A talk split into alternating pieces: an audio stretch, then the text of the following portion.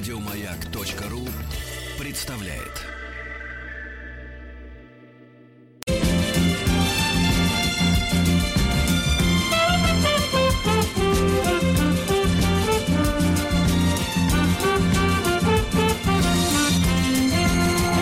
Сергей Стилавин и его друзья. Среда.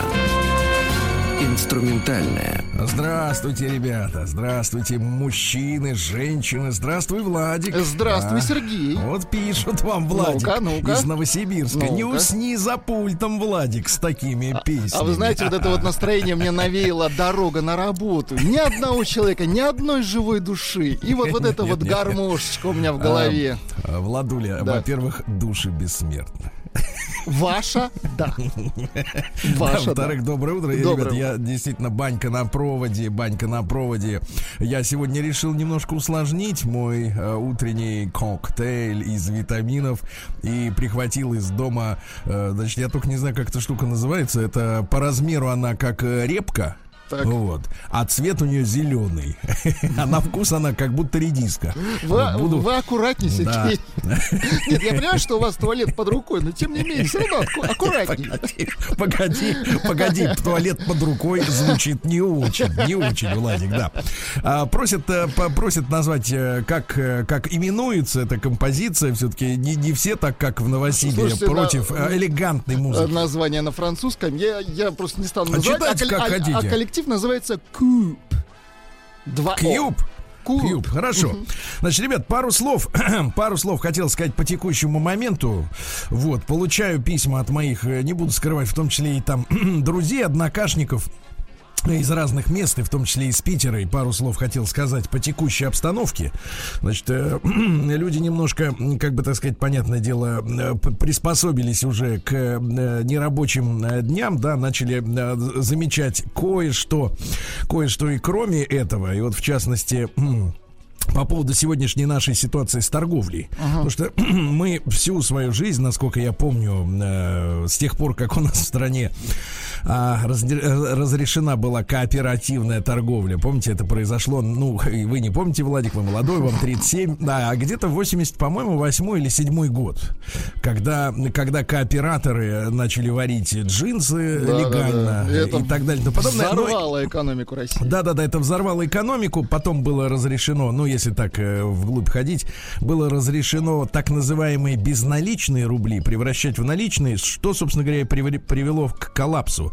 А Поэтому, когда говорят, что Советский Союз развалился из-за, ну, по естественным причинам, то это, конечно, полное вранье, потому потому что вот один этот шаг, с- просто в Советском Союзе была одна система безналичных денег, которые кури- курсировали между предприятиями и государством, и рубли, которые были у граждан. И эти два потока никак не пересекались, понимаете, да? То есть вы за рубли не могли купить трактор, а за безналичные рубли не могли купить соль. И вот как бы, и когда два этих потока смешали, и э, различного рода э, жулики, жулики самые настоящие, начали э, выводить промышленные деньги в, в живой кэш, да, и у нас стали появляться эти миллиардеры уже тогда, в советское время, да, вот, то, конечно, нам пришел конец. Но я не об этом. Значит, у нас вот с тех пор, как э, наступила эпоха кооперации, а потом уже а бизнес пришел к нам, да, я всегда слышал о том, что бизнес это хорошо. Малый и средний бизнес хорошо. Я слушаю Владимира Владимировича, э, значит, его надо защищать, правильно? И меры определенные там по налогообложению, которые вот приняты перед началом э, нерабочих э, вот этих дней длительных, они, конечно, приветствуются. То есть самый главный человек сказал, мы будем защищать малый и средний бизнес. Вот. А в итоге мне пишут люди со всех сторон и говорят, а как же так, Сергей Валерьевич? Получается, маленькие магазины, значит, закрыты, да? А, например, э, в некоторых местах в Петербурге, ну, к примеру, и присылают даже фотографии, э, супер-мегамоллы, которые торгуют вовсе не картошкой и, так сказать, медикаментами, м, сделали такой интересный ход конем. Ну-ка. Значит, э, в освещенном отделе продается туалетная бумага, Так. в освещенном, а, а в приглушенных зонах, ну, во всех остальных, и формально обтянутых, например, ленточками, э, что туда ходить нельзя, э, продается все остальное. Болты всякие там, скотчи, прочее, прочее, прочее. И самое интересное, мой, мой товарищ питерский провел эксперимент. Он э, зашел в такой магазин огромный и купил, соответственно, скотч. Uh-huh. Вот. Прислал мне даже фотографию чека. Вот. И, и в итоге, э, а рядом стоит не так далеко другой супермаркет, но он закрыт. Да, то есть одни, одни открыты, другие закрыты, а мелкие, мелкие в целом не работают. И я, я наивный Буратино, друзья мои. Я, честно говоря, я вот дожил до своих лет. Я до сих пор чувствую себя советским человеком, который верит в добро, в, это, в справедливость и так далее и тому подобное. И хотел просто вот как бы, как Буратино, поставить вопрос. Давайте, может быть, как бы вот э, сделаем так, что терпеть э, неудобства либо будут все, либо никто, правильно?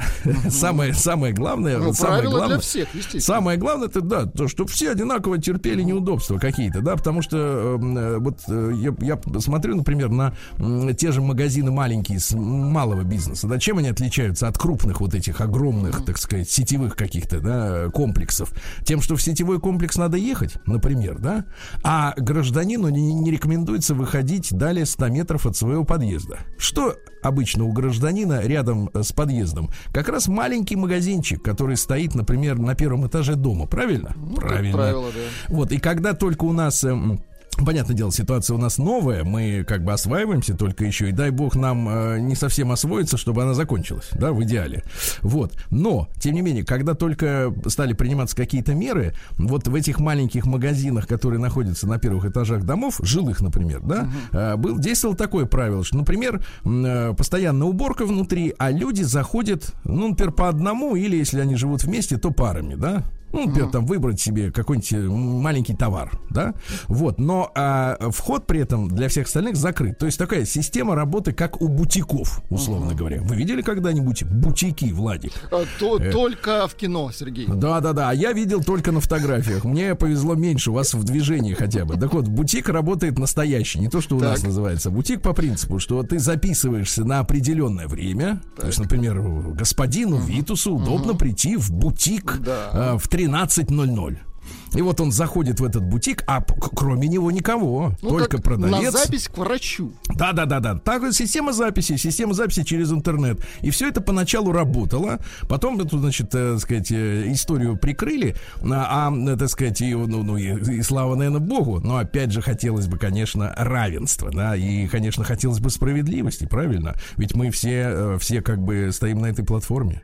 И я вот таким позитивным тоном об этом как бы сообщаю людям, которые э, может быть, думают, что справедливость это не самое важное дело, а я считаю, Подождите, что вы, самое важное. Вы к чему клоните? То есть э, малый бизнес по записи перевести на такую систему? Э, нет, ну как, э, я бы я считал бы, что это Отчасти. поможет людям, поможет людям, потому что э, те же там, владельцы э, тех же малых вот этих предприятий, угу. их ведь никто не освобождал от необходимости, например, платить зарплаты своим сотрудникам. Ну, а вот так, если здраво рассмотреть, так откуда они возьмут эти бабосики? Ну, чтобы их платить, правильно? Чтобы их потом не обвинили в том, что они э, кровососы, э, мерзавцы и душегубцы. Угу. Вот, да. Ну, вот пару слов сказал об этом, и как ну, на душе полегчало, хорошо. да, на душе полегчало. Сергей Стилавин и его друзья. Так, ну что же, друзья мои, э, вчера мы э, начали знакомиться, вот счастливое совпадение, э, с письмом Дмитрия из Купчина, вы помните, да, из Ленинграда. Хотя нет, он не из Купчина, он с севера Петербурга, а ставит риторический вопрос, как вот так вот, если появляется женщина из Купчина, ну, понимаете, да, то есть, вот, например, женщина с Луны. Ну, прекратите. Да, да, да, да, да. Прекрасный район Купчина, да. Нет, а район-то прекрасный, но если человек не оттуда, то для него это космос. И он, он закрыт для да, вопрос, вопрос. Он не то чтобы закрыт, но он э, закрыт платой за такси. Ну понимаете, да. да, чтобы доехать до ночью. Потому что женщины обычно любят гулять ночью, понимаете. Когда уже ее в метро не сводишь, ее надо отвезти на такси. И вот, э, э, ну, почему-то мужчине не везет, он постоянно э, натыкается на женщин, ну, в масштабах, uh-huh. э, в масштабах Европы, так сказали бы, иногородних. Вот. А у нас это, поскольку у нас Россия матушка страна большая, у нас как бы вот это всего лишь другой район. Ну какой другой? Вот на другом конце земного диска. И вот наш крохобор Дмитрий, да, Так. ему 29 лет. Я продолжу ставить вопрос. Давайте омбудсменчика Конечно. подключим.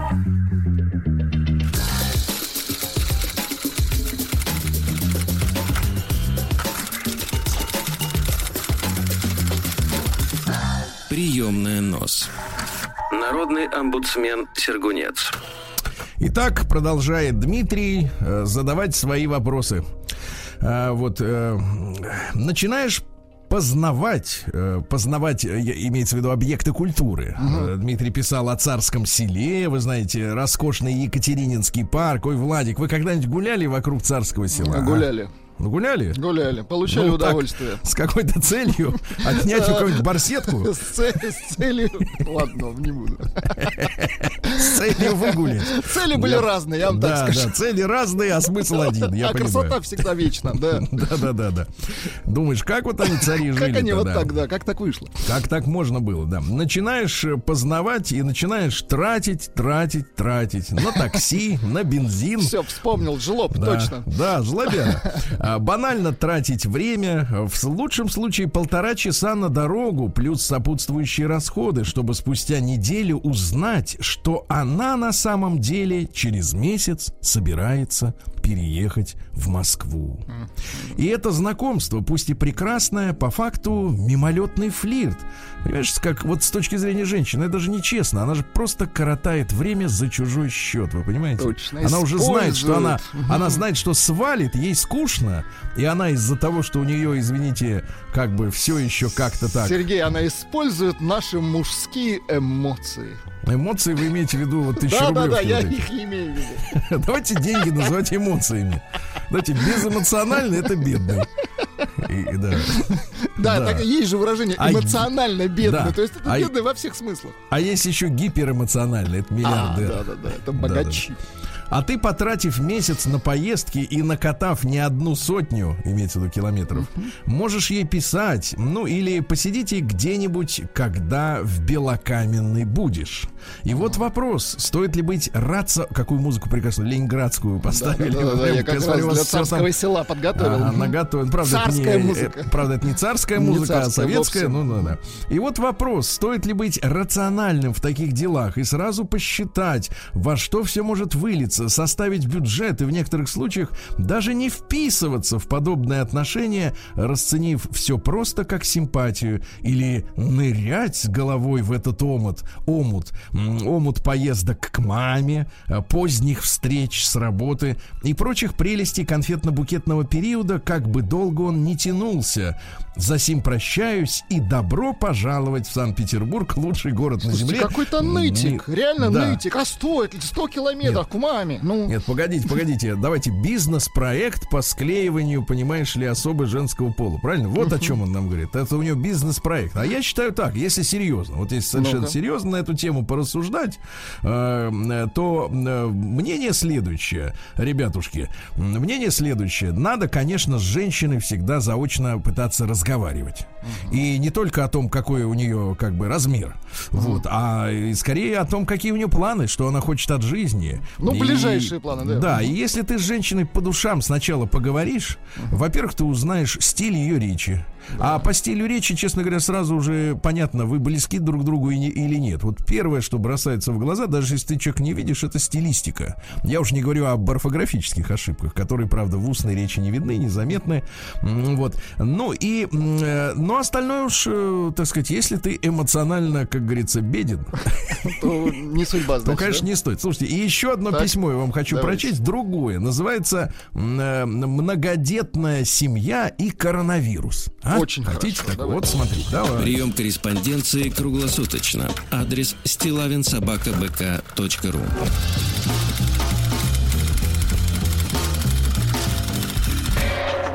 Фамилия Стилавин 2 Л. 2-2 дважды два, четыре, как говорится, да. Здравствуйте, меня зовут Александр. Я вам писал месяцев 7-8 назад. Это хорошо. И письмо вы прочли. Какую же я тогда написал фигню? Ну да ладно. Самокритичность это хорошо. Одна, это хорошо, но ведь жизнь переменилась, видишь, по-другому. Написал сейчас и удалил четверть письма. Не туда пошло повествование. Да, типа что было три месяца назад в стародавние времена, а теперь то.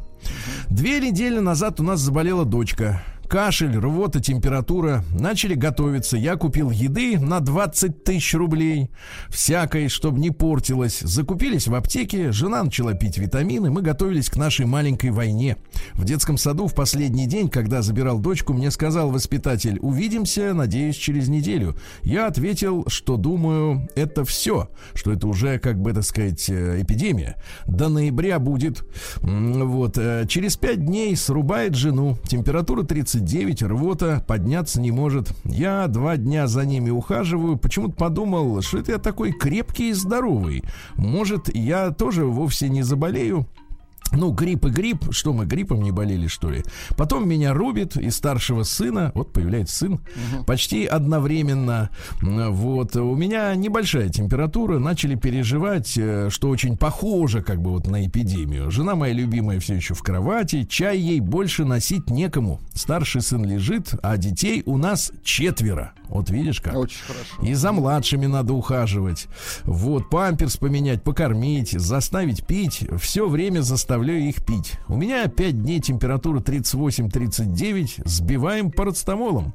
Думали, накупили еще много. Но теперь видим, что что-то остается-то маловато. В аптеках он тоже как пропал. Вчера, кстати, в репортажах это было. А, вот так жили неделю. Памперсы, рвота. Младшему 2. И у него тоже, конечно, поднялась температура. В итоге все мы заболели. Бабушки не помогут, живут в других городах. Да и если, так сказать, эпидемия, то их нельзя же к себе звать. А помощи ждать неоткуда. Ходим с женой как зомби, ночью потеем, как не знаю что, днем еле живые.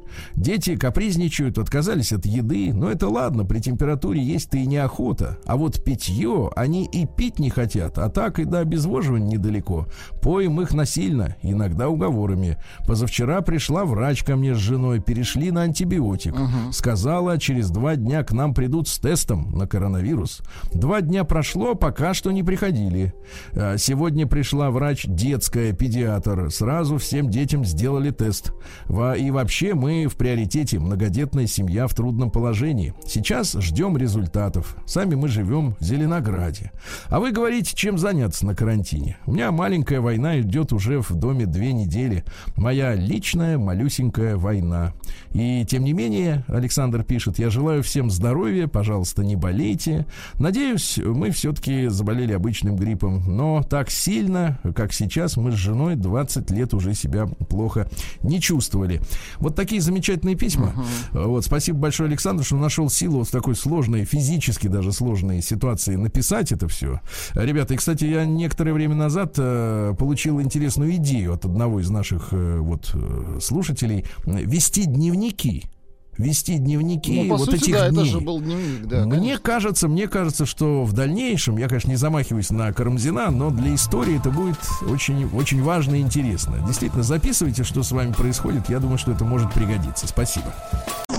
День дяди Бастилии пустую прошел. 80 лет со дня рождения. Ух ты, а ей уж 80. Разный,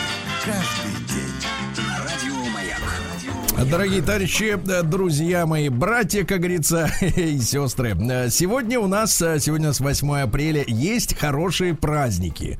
Во-первых, сегодня день сотрудников, Владик, военных комиссариатов. Очень это хорошо. очень важно, да, это те люди, которые, в общем-то, сейчас же призыв идет, вы знаете? Да, да, да, да, да. несмотря на все вот эти хворобы. Конечно, да.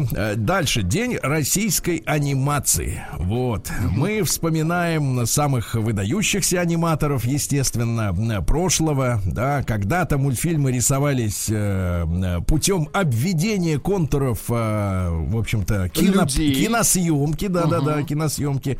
Вот сейчас все компьютеризировано, конечно, процессы удешевлены, вот, э, но, не знаю, моя, честно говоря, моя душа не прикипела к современной анимации. Угу. Вот, вот это вот э, как бы Мне... удешевление, оно как бы вот передалось. Меня в детстве очень раздражали да. кукольные мультфильмы. То есть когда... Кукольные? Да, да, да, когда они были вот не нарисованные. Да, да. Сегодня, сегодня у нас э, день сотрудника, киргизского сотрудника органов по контролю наркотиков. Ну, я так понимаю, ну, не знаю, может, это весовой контроль, я не знаю, как вот.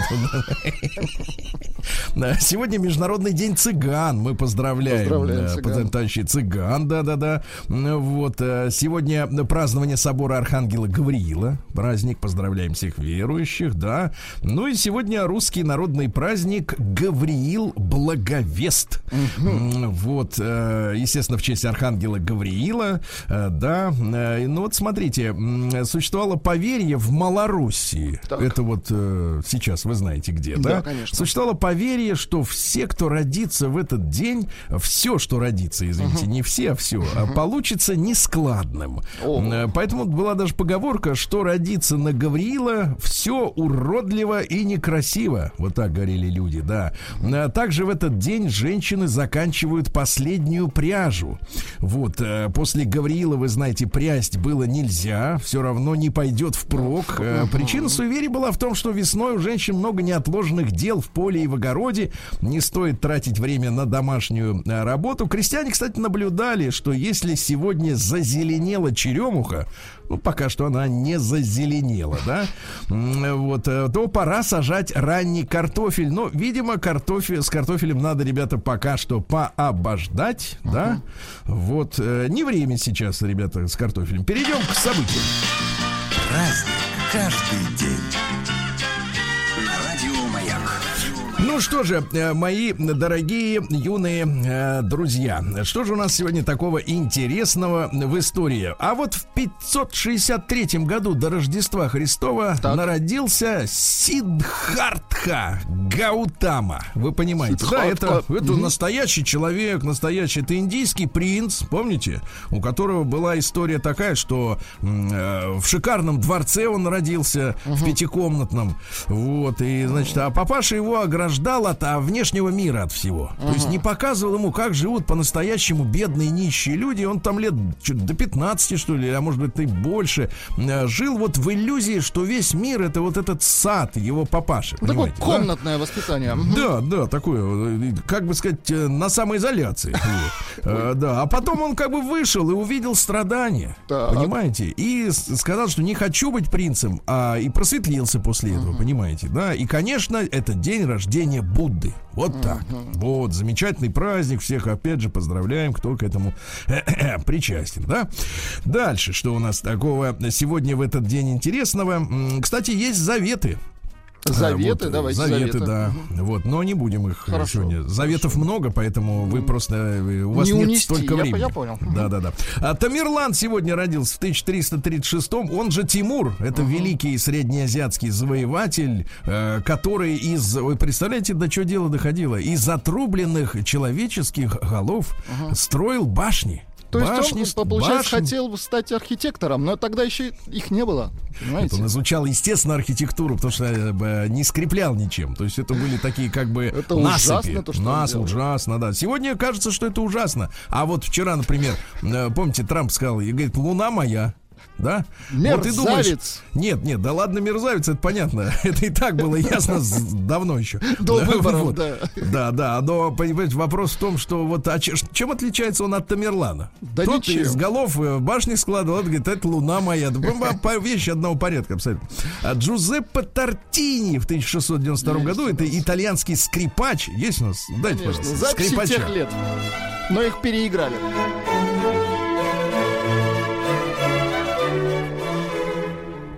Тут тема Времена такая. романтизма. Да, тема такая. Вы же понимаете, что есть, например, скрипичных дел мастера, Да, конечно. а есть те ребята, которым на этом всем вот приходится лобать. Играть, да? конечно. И это вещи разные. То есть вот настройщик и пианист и конструктор инструмента э, это разные вещи, да? Вот. А этот товарищ придумал новые приемы держания смычка. Ух ты. Вот вы знаете скрипачей? Я вот знаю, например. Я по телевизору их часто А вижу. я, да скрипачей. ладно, бросьте вы, скрипач Рустам Иванович у нас. Да, господи, самого главного Да, да, да, самый главный скрипач, у него есть скрипка. да, так там история такая, что там же бедные дети-то мучаются, там этих ладов нету. Да, Понимаешь? конечно. Не, непонятно, где надо зажимать. Это вот как вот, знаешь, вот ты когда тебе 13 лет, ой, нет, 13 это рано, давайте 18, и ты в первый раз с девушкой. И не знаешь, как что, чё. Нет, Да, это та лады история, та придумали гитаристы, это для лентяев. Конечно, пусть. Для а, кстати, есть, есть безладные этой гитарки? Есть Ну так, бас-гитары бе- Для суперпрофессионалов, Наверное, да? да. Вот Кутиков, как думаешь, играет без? Кутиков уже, мне кажется, не играет. Да, в принципе. бросьте вы, я недавно с ним в понедельник А, разговаривал. да все, ты что? все хорошо, да. Значит, в 1764-м кумир наших женщин родился. Ну, кумир благодаря опере «Юнона и Авось», конечно. Николай Петрович Рязанов, это наш дипломат, один из учредителей прославленной российско-американской компании, которая владела Аляской, да, которая осваивала Аляску, очень много сделала для добычи пушнины на американском континенте. И этот человек влюбился, вы помните, да, в прекрасную женщину. Романтическая история, Да, да. да, да, да. И обещал ей, что вернется к ней, но умер во время путешествия. И не- А она ждала его всю жизнь. Есть у нас Юнона и Авось? Нет, нет, Что-нибудь? с собой нет. вы можете спеть-то что ли? Ну, Да ты- очень романтично, очень слезливо и очень красиво. Да, и, вот он конечно, музыка Рыбникова. Ох. Вот сегодня родился человек великий, да. В 1766-м в Штатах запатентована первая пожарная лестница, ребятки. Раздвижная. Это- Нет, друг мой, приставная. Это лестница с крючками. То есть ты э, разбиваешь стекло, разбиваешь туда, вставляешь и лезешь. Главное, чтобы на тебе был костюм пожарного. Потому что если ты будешь просто лезть по стене, тебя подстрелят, да. Э, Вот. Сегодня у нас в 1782-м Екатерина II издала указ о создании народных школ во всех городах России. Э, Публичных бесплатных школ для народа. Вот видите, как заботились об образовании. хорошо. Да, да. И э, в 1818 году родился Кристиан IX. Э, Мы восьмерых предыдущих как-то не заметили, но это из династии Шлезвик, Гольштейн, Зондербург, Глюксбург. А как переводится зондер, Сергей? А Зондер это особый. Зондер А, команда Зондер особый. это спец, спецназ. Спецназ по-нашему. Да, Зондербург особый Понятно. город. А Глюксбург это счастливый город. Глюк это счастье. Не то, что вы Не то, что я обычно думаю. да. Чувствуете, вернее, да. Так вот, интересно, что его дочь, этого товарища Кристиана, принцесса Дагмар, стала нашей императрицей Марией Федоровной, супругой Александра Третьего. Помните, да, этого прекрасного мужчину. Вот, ну, а, соответственно, их сын Николай Второй. Понимаете, о чем идет речь? Вот Это и серьезно, от- да. Из оттуда, да. А Сегодня в 1820-м крестьянин грек, вот я не знаю, зачем это надо упоминать, просто крестьянин Йоргас Кедротас. Красиво, да, звучит? Кедротас. Кедротас. Нет, или вот знаешь, когда вас спрашивают, а вы не видели здесь Кедротас не проходил? Нет, нет, И тебе ну, вроде как и нечего а ответить этому А человеку. смотрите, нет, а гораздо менее романтично звучит следующее. Кедротас я. Да-да-да. Так вот, а, Кедротас жил эм, в Эгейском море. Очень Йоргас хорошо, молодец. с Эгейского моря. А, Так вот, на острове Милос он обнаружил на своей пашне, ну, то есть э, плугом копал, античную статую, э, да, которая сегодня украшает Лувр, известна всему миру как Венера Милоска. Но я так понимаю, что поскольку он пахал, понимаете, да, а плуг, он же заглублен. Понимаете, то он отрубил Венере руки-то, понимаешь, и Да вы ноги. что? Ну, конечно, он же это отрубил это все, потому что сначала ск- скульптура-то была полная, вот, а теперь только это туловище, и все, больше ничего нет, все плугом попортили. Да, ну что же. В 1859-м Эдмунд Гуссерль, извините, да, родился. Ну, так и есть, Гуссерль. Это немецкий философ-идеалист, он Так. основатель феноменологии. Э, То есть, что у нас такое? Это совокупность всяких явлений, феноменов, да? Чудных. Вот, да-да-да-да. Э, Цитата следующая. «Этот мир не для каждого тот же самый». Это точно. Да, у вас свой э, У вас мир. свой, с Вот я- апельсинами. Да, у меня апельсины есть, а у вас, я так понимаю, А у меня только вот прыскалка. В 1800... Вы почаще, Я почаще. постоянно, Сергей. Ни постоянно. капли вроде. Значит, в 1862 изобретен сегодня аэрозольный баллончик. Ох, видите, э, как я, точно. Пшикать как раз вот под мышки там или еще куда-нибудь, да. А в 1872 в Питере вышло первое русское издание «Капитала». Книг «Das Капитал». Э, Вы знаете, не «Der», а «Das», «Оно». Э, Карла Маркса. Переводчиками был Герман Лопатин, это незаконно рожденный, я так понимаю, сын одного из революционеров. Э, Вот. Ну и, соответственно, почему издали эту книжку? Потому что цензуре государственной тогда подвергались только небольшие брошюрки. Считалось, что рабочий класс не может читать толстые книги. Нет, Ну, там- неправильно, Сергей. Не потянет толстую книгу. Не потянет. да-да-да. И потому толстые можно было переводить на русский, а всякую, э, значит, короткую такую брошюрированную ересь, ее, значит, соответственно, банили. Э, Сегодня в 1873-м изобрели олеомаргарин. Ну, то есть э, Подделку. маргарин...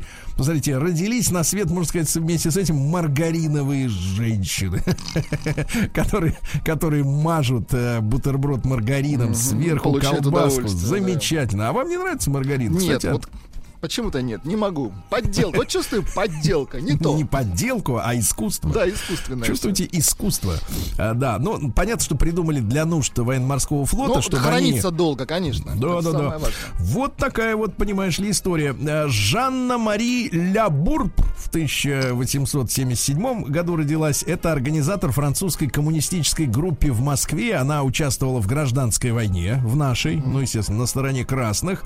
Вот. э, И, соответственно, именно она стала э, э, женщиной, которая подняла восстание на французских кораблях, э, припаркованных в Одессе. Потому что интервенция же была, да? И, понимаете ли, 2 марта 19 года французы ее расстреляли.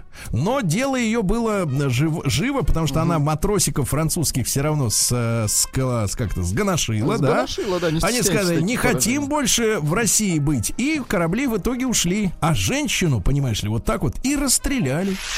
День дяди Бастилии пустую прошел. 80 лет со дня рождения. Ух ты, а ей уж 80. Разный, каждый. Так, друзья мои, ну что ж, сегодня у нас 8 апреля, и сегодня в 1911 году Хайки Кемерлинг Оннес, это даже непонятно кто, человек, наверное, изучая свойства ртути, а это очень опасная жидкость, ребята, никогда не дышите ртутью. В себя, Вот, да. э, да, просто охлажденный до температуры жидкого гелия открыл явление сверхпроводимости. Но это замеряется прибором. Что такое сверхпроводимость? Это Нет вот сопротивления, не теряется у вас, ток. да, вот в квартире засунут туда под плинтус провод, понимаешь, да? М, И вы на выходе имеете меньше тока, чем вошло в квартиру, Это правильно? факт, да. То есть, чем дольше провода, то есть запитывать длиннее, телек, да. ребята, запитывать телек надо у коробки у самой. И смотреть его в подъезде прямо. А, короче, а сверхпроводимость, это когда вот действительно нет потерь. В тот же день Мелвин Кальвин родился. Это американский химик, исследовал усвоение э, углекислого газа растениями, да? Ну, вы знаете, что растениям приписывается много пользы. Они типа забирают из воздуха углекислый газ. Но вы знаете, какая вещь-то? Это они на солнце делают, когда фотосинтез идет. А ночью, Сергей? А ночью вот вы спите, а у вас, например, вся комната в цветах, да? Днем в кайф, отлично. А ночью-то они наоборот углекислый газ Они выделяют. нас травят? Да, да, да. И человек может прям задохнуться, прям почувствовать, что Ай-яй-яй. нечем дышать, нечем в ком натоплено в комнате, да. А, сегодня в 1918 году официально российский триколор заменен красным знаменем в нашей стране. Вот, а до этого был триколор официально, да. А сегодня в тот же день в Красной Армии введен институт военных комиссаров, э, чтобы контролировать э, военных специалистов из старых э, кадров царской армии. Ну, Комиссары это значит надзиратели за профессионалами военного дела, понимаете, да? Представленные присматривать, да. Ну, конечно, надо присмотреть, Мало потому что, что что у него там, там в да. голове-то, да, у него. Жак Брель родился в 29-м, французский. Шансонье, да. Adieu Adieu les mille, je t'aimais bien. Tu sais. Ну, понятно, понятно. Это все, как бы, так сказать, пройденный этап, как говорится, да. А, в 35-м в СССР уголовная ответственность распространена на детей старше 12 лет. Да, сегодня Кофи Аннан родился. Помните, такой был мужчина? Помним. Во, да, да, да. Говорят, очень влиятельный был мужчина. В 41 году Вивьен Вествуд, это английская модельерша, которая ввела в высокую моду элементы панк-культуры. Ух ты. Да, да, да. То есть можно стало. Слушайте, вы не поверите, но сейчас знаете, что в моде происходило? Ну, я имею в виду до, так сказать, коронавируса. М, Так я видел своими собственными глазами кроссовки. Послушайте меня, кроссовки, ну реально кроссовки, Кроссовки. которые имеют сертификат офисной одежды. Можете себе представить? То есть обычно в спортивной обуви в офис Ну, ходить нельзя, нельзя. да, а вы представляете, у, у кроссовок сертификат, что можно. Понимаете, вот до чего дошло Нарисованные дело-то. шнурки а на началось, кроссовках. Да, началось с этой с Вивьен Вествуд, которая панк-культуру туда всовывала. В сорок седьмом году Стив Хау родился из группы «Да». Группы Из «Да». группы да. «Ес», да, есть. Ну, это самая такая попсовая. да, да. Э, Друзья мои, сегодня в 53-м году вышел первый стереофильм. Ну, сейчас мы, знаете, вот у нас какое уродство. Мы старые слова заменяем зачем-то новыми. У нас новолуние теперь называется суперлунием. Понимаете, да, вот бред. А э, стереофильмы называются 3D. Так вот, первый 3D, или на самом деле стереофильм, назывался Man in the Dark, мужик во тьме. Сегодня, друзья мои, замечательный праздник для всех любителей искусства. В 56-м году родился.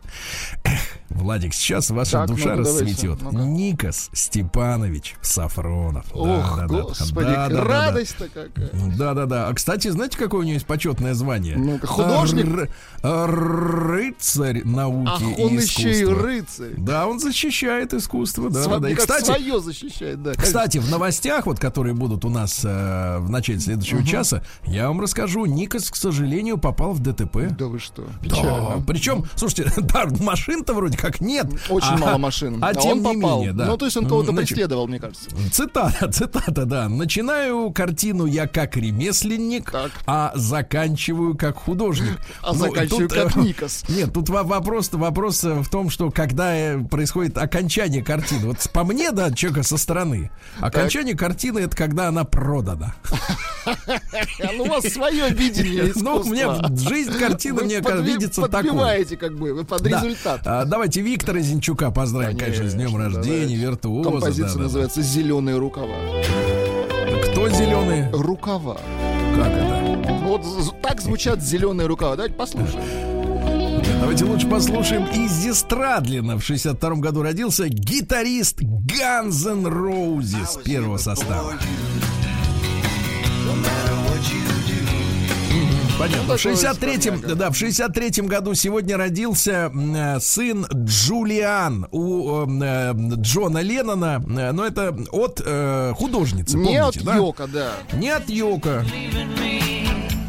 Ну, он пару пластиночек там выпустил. Да, пару пластиночек, занудных достаточно пластиночек. Кстати, был у нас в гостях как-то с Генкой. Да ты что, Э, серьезно? Вот, да, Ну, Джулиан. и как он? Ну, такой нормальный мужчина, совершенно не вызывает никакого отторжения. Единственное, что, конечно, жалко и вот э, всю эту историю, потому что приезжает мама его с э, курорта, Так, а там Джон лежит в кровати в семейной вот с этой японкой. с островной Ужас, женщиной. Ужас, когда. В 64 году родился, ну, прекрасный актер, которого, к сожалению, давно уже нет с нами, но мы очень его, мне кажется, любим. Никита Викторович Михайловский. Помните, вам и не снилось, да? Э, Замечательный э, актер, мне кажется, но вот, к сожалению, вот здоровье, да. А В 66 году Леонида Ильича избрали главным э, э, в КПСС, он стал генеральным секретарем. Но что, что самое интересное, значит, как Брежнев к власти-то пришел? А, он просто был фигурой, которая всех устраивала, а самый главный эм, э, организатор заговора против Хрущева, ну, Хрущева уже сместили, да, это единственный, наверное, человек, который на пенсию ушел, вот, э, из советского руководства. Так вот, э, был Ше- Шелепин, это председатель КГБ КГБ. А Брежнева поставили как такого человека, который вроде как казался исполнительным. Но когда Леонид Ильич оказался наверху, он стал свои темы прогонять. Вот и остался на 18 лет, вы помните, да? Ну и сегодня в 71 году вблизи Лондона состоялся первый всемирный конгресс цыган, который принял цыганский гимн и флаг. Да флаг что, такой небо и трава, представь себе. Небо и трава, а, представляю. Да, а на, а на траве красное колесо телеги деньги. Вот так. Сергей, да. вот вы не врали, а вам все равно пишут. Про да. ртуть набрехал, это металл, врет про Венеру и клепаешь сносно еще пишут.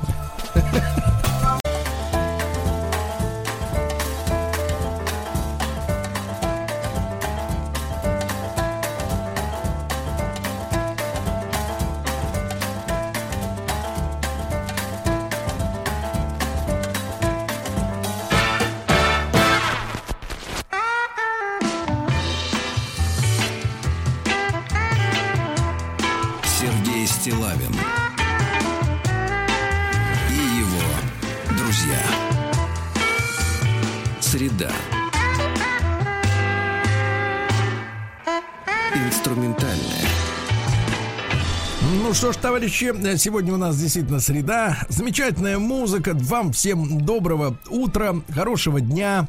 И Омску тоже хорошего дня.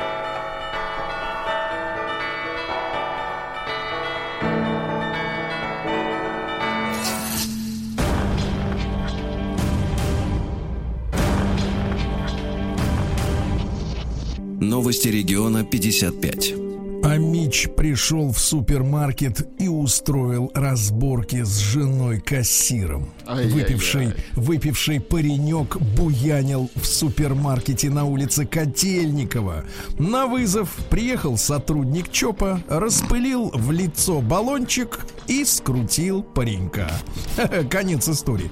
Дальше. Ремонт всех домов в Омске временно приостановили. Ну, все, стоп, машина. В Омске массово пропадает электричество. Куда непонятно. Кто-то ворует. Оно идет, но не доходит. Не туда. Да, на омских э, псов по имени Ник и Мэри разрушительно подействовала изоляция, но они нашли в себе силы восстановиться. Давайте так, самоизоляция и самовосстановление. А краеведческий музей пригласил мечей в культ-поход прямо на диване, то есть вставать не надо. Печально известный поселок в Омской области очередной раз готовится исчезнуть под водой Москвой называется поселок Затон. Э, то есть созвучно тем процессам, которые периодически происходят по весне. Микрокредитная организация сама заплатила деньги из-за задолжавшего ей Амича. Э, дело в том, что одна из вот этих контор, uh-huh. ну там есть такой, по-моему, доктор Рубль у них есть, еще какие-то, в общем, с хорошими, смешными названиями. Вот какая-то какая-то контора, не знаю, как называется, в размере, э, значит, э, выпла- заплатила штраф в размере 150 тысяч рублей за звонок с угрозами супруги должника. Представляете, какие замечательные штрафы. Uh-huh. Амич угнал у соседа иномарку, чтобы съездить за алкоголем. Да. И вот интересное э, решение. Посмотрите, омским наркоманам раздают контрацептивы и, и сгущенку за тест на ВИЧ. Ну, mm. дело хорошее. Почему именно сгущенка выбрана как бы для вот такого... Непонятно, да. Бартера, да, непонятно, да. А двое мечей отомстили приятелю похищением пылесоса. Он плохо себя вел. А Мич угнал иномарку, в которой выпивал с ее же владельцем. Ну вот, э, грозное сообщение. А мечи не дождутся дешевого бензина. Печально, Ни- действительно. Никогда никогда. Да. Сергей Стилавин и его друзья. Давайте новости России. Перейдем плавно из Омска, потому что главный садовод Омской области Виктор Бабырь главный садовод, а считает, что дача это не место для самоизоляции. Вот Почему, так. Да, да, почему, не знаю. А вот в то же время московский воздух стал из-за коронавируса чище, Это потому хорошо. что, да, объемы транспортных перевозок уменьшились, газов меньше, все чище, да. В Подмосковье, кстати, вот скоро возобновят работу автомойки и салоны красоты. Посмотрите, как Привести в история. порядок и себя, и машину. Да, но при этом закрытыми останутся и стадионы, и парки, и все остальное. Э, Эксперты рассказали о том, что курьеры сейчас зарабатывают до 150 тысяч рублей в месяц. Ничего себе. Да, да, да, 110-150 такова зарплата. А про Никаса Сафронова обещал рассказать. Ну-ка, давайте. Он начинает как ремесленник, а заканчивает как художник. Я имею в виду картину. Так вот, э, в, э, так сказать, попал в ДТП Ой, в нет, центре не та Москвы.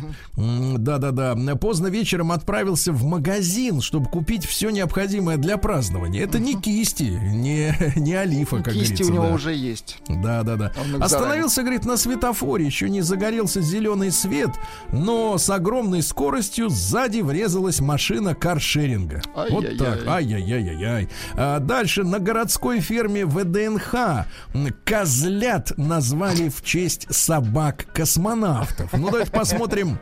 Значит, на, козлы. на имена давайте. Да, козлы, белка и стрелка, ну вы понимаете, да, а также поступили следующие предложения. Как назвать э, э, козлов? Гаечка и винтик, Ну, это мультяшные. коржик и карамелька. Это на грани. Э, Колос и гречка. Ну, вы понимаете, колос и гречка, да. Дальше, в феврале в Гречка ЗАГСе- ко мне. Да, вышла статистика. В феврале в ЗАГСы обратились на 30% больше молодоженов. То есть хотели успеть э, очно зарегистрироваться. Очень хотелось замуж. Альпинист из Пятигорска самоизолировался в гамаке, подвешенном в 5 метрах от земли. Хорошо. Он там спит, ест, надеюсь, только спит и ест. В Подмосковье начали делать защитные марки на 3D принтерах. Представляете? На Защитные 3D маски, принтер. да? Да, да, да, да, да. Вот. И, наконец, не очень веселая э, история. А, а может и веселая. Для кого как? Для тех, кто приспособился, веселая. Порядка 74 компаний, процентов компаний а, готовы перевести свой персонал на удаленку и после завершения эпидемии. Нормально? Прикольно. Хорошо. Наука и жизнь. Ученые рассказали, друзья мои, чем отличаются мозги детей билингуалов. Это те, которые могут и по-немецки, как я, и по-русски, как я, и я, да, да-да-да. Так вот, И оказывается... по-сочински, как я. Да, ка- оказывается, такие дети, у них э, по-другому развивается мозг, они быстрее схватывают навыки, вот, и э, менее шокируются перед неизвестными новыми вещами. Вот так, да. Дальше найдено неожиданное применение пивка в быту. Оказывается, пиво можно не только пить, ребятушки, Не только но внутрь и... принимать? Нет, нет, нет, удалять пятна, въевшиеся, Да например. что? Да, да, да. Вот если у вас на кофте пятно там со школы еще. Темным пивом залейте его. Да, да, да. Вот, ребятушки, а сейчас будет музыка, Владик. Так, Значит, э, кто это у нас такие-то? Это у нас ученые. Ученые из Массачусетского технологического университета превратили коронавирус в мелодию, Владик. Давайте, это Вот очередная я вам- попытка. Уже ж была. Да, давайте попробуем Давайте мелодию включите, послушать. Сейчас заиграет, запоет. Ждем мелодию.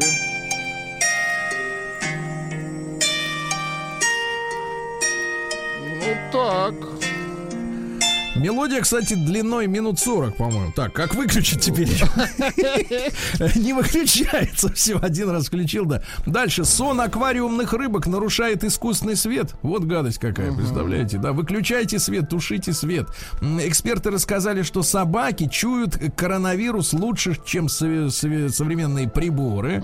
Да. А в то же время извещают нас американские молекулярные биологи, что вирусы научились управлять обменом веществ своих жертв. Ну, вы знаете, да, что э, бактерии, которые живут в Ну, кишечнике, там очень их много бактерий. да, Да. 3 килограмма их у нормального человека, они управляют, например, нашим характером, поведением, настроением, аппетитом, а эти даже обменом веществ. То есть вы от, от вируса можете, например, разжиреть или есть наоборот. Мы себе не хозяева. А, Да, как вот некоторые уже, да. А, Высоким и стройным девушкам сложнее забеременеть, чем низким и, так сказать, полненьким. Да, ну и что у нас еще интересного? Ну, А вот и новость для нас с вами, Владик. Давайте. На 3D принтере напечатали мозговые имплантаты. Имплантаты. Теперь в мозг можно вставить с принтера. Очень хорошо. Новости Ну, капитализма. мир живет сейчас по-новому, вы знаете, друзья мои, во французском Биорице теперь нельзя сидеть на скамейке на улице больше двух минут. Вот, прекрасно. Да, да, да. А, раскрыт способ э, произвести хорошее впечатление на стюардесс. Очень полезное сообщение в связи с тем, что никто никуда не летает. Ну, короче, стюардессам больше всего не нравится, когда за вашим чемоданом не закрывается дверца этой э, на полке на багажной. Если закрывается, то вы для них хороший. Если нет, тогда, значит, плохой. Э, Муч женщины ринулись выносить мусор в нарядных платьях. Э, Ну, а где э, еще на- их показать, начался, конечно. Смотрите, челлендж со следующими хэштегами. Так. Попробуй запомни. Ball gone beans out Фу! И glam for your bean И man. еще раз, тьфу на них. Тьфу Ну на кто ж, кто ж Да. такое придумывает? Дальше, что у нас интересного? Зоопарк Гонконга закрыли для посетителей. И панды, наконец-то, впервые за 9 лет спокойно спарились. отдохнули, да, молодцы. спарились, А, они спарились. отдохнулись, да. Француза оштрафовали на 130 евро за выгул кошки на поводке в карантин. У него не было собаки. Ну и замечательная новость, давайте, из Уругвая. На ферме посла Колумбии в Уругвае Так. нашли наркотическую лабораторию. Посол удивился, но все же подал в отставку. Да. А, и главная новость. Владик, главное, погодите. Заключенный женился в Америке, в штате Пенсильвания. Заключенный женился на своем сокамернике трансгендере. А? Какая грязь! Зачем это прочитать?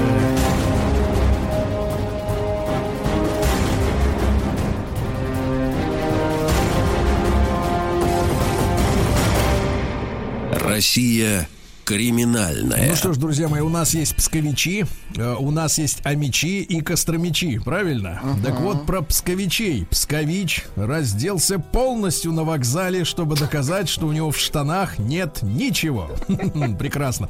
А, слушайте, продовольственное ограбление в Челябинске. Не первый раз об этом слышу. Мужчина в респираторе, чтобы его не было возможности узнать, похитил у женщины пакеты с продуктами около супермаркета. Какой подлец! Продукты, ужас. Подлец, да. В Белгороде влюбленные пили на улице и изображали коронавирус. Изображали. Когда Вызвали полицию, когда полиция приехала, они исчезли, к сожалению. Дальше житель Вологды, который ранее проглотил градусник, теперь напал с ножницами на сотрудницу полиции. Видимо, Какая ртуть. жесть. Нет, ртуть подействовала. Разлилась по венам. Да, да, да, да, да. Э, Худощавый мурманчанин отобрал телефон у ребенка.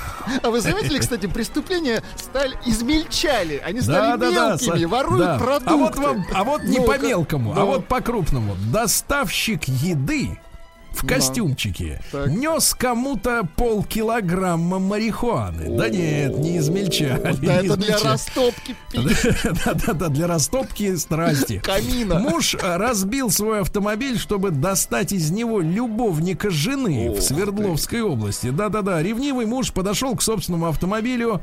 Э, Любовник попытался оттуда выбежать, но это у него не получилось. На севере Москвы Давайте страшная новость. На севере Москвы загорелся ангар с гробами. О, как! Да-да-да. Москвичка получила ожоги при попытке отжарить яйца в микроволновке. Ужас, не надо туда совать жидкие вот эти вещи, ребята. Названы самые угоняемые автомобили, ребята, это по-прежнему азиатский автопром. Это на первом месте почти вся линейка Toyota Lexus, да. А в, Краснод- в Красноярском крае автобуса, значит, в автобусе кондуктор потребовал от пассажира справку о здоровье. И когда тот сказал, что за дела, ему ответила кондукторша, я здесь хозяйка, ясно? Правильно. Да, ну и наконец еще пару сообщений из. России матушки. Забравшийся в окно на втором этаже вор украл деньги, носки и трусики. Фу. Да, и, ну и наконец, бед, значит, бедная несчастная э, петербургская заправка. С Ну-ка. петербургской заправки Так. пять раз украли топливо, а один раз сушилку для рук из уборной. Вот так, ребята. перейдем. Давайте-ка посмотрим, что у нас есть интересного, ребята. А интересного следующего. Э, Самоизолированные, я прочту кусочек новости, а потом мы с вами тему дня запустим, и у вас будет возможность высказаться, ну, сначала оглядеться, конечно, а потом э, высказаться. А, Самоизолированные россияне, такая новость на ленте, э, начали сбегать от своих семей на съемные квартиры. Ай-яй-яй. Значит, смотрите, в России растет спрос на квартиры, которые сдаются в аренду посуточно. Я, кстати, тут видел у наших коллег э, в одном из э, выпусков новостей э, история о том, что ательеры скинули цены. Вот, э, например, обычно э, в Four Seasons на Красной площади можно отдохнуть, по-моему, номер стоит 180 тысяч в сутки. А сейчас можно за 50. Не упустите предложение. да, да, да, да. Ну, народ, за полтинник-то нормально можно оттопыриться, да. Так вот, э, квартиры посуточно снимают граждане, которые желают э, пожить или поработать отдельно от своих семей в наш э, период э, большой нерабочих дней. Вот середины марта число запросов на посуточные квартиры, вот, э, так сказать, э, сначала упало, э, ну, перестали ехать командировочные, а потом начало расти, потому что свои же собственные вот горожане принялись арендовывать эти квартиры, чтобы отдохнуть немножко от близких. Значит, ребят, а давайте мы сегодня замерим в нашей теме дня температуру, как говорится, по нашей э, аудитории. Давайте так. эм, Поставим вопрос э, корректно и с, то- с другой стороны совершенно прямолинейно. Прямолинейно. Давайте так. э, вы сейчас, вот в этих условиях, ребят, вот когда вы э, день за днем, как день сурка, снова и снова вместе все, да, э, вы живете дружно. Ваши отношения внутри квартиры, в семье хорошие, теплые, родственные по-настоящему? Или возникло напряжение? Вот давайте голосовалку сделаем, единичку отправляйте на номер плюс 7967 103 5533, если дружно, двойку, если напряженно.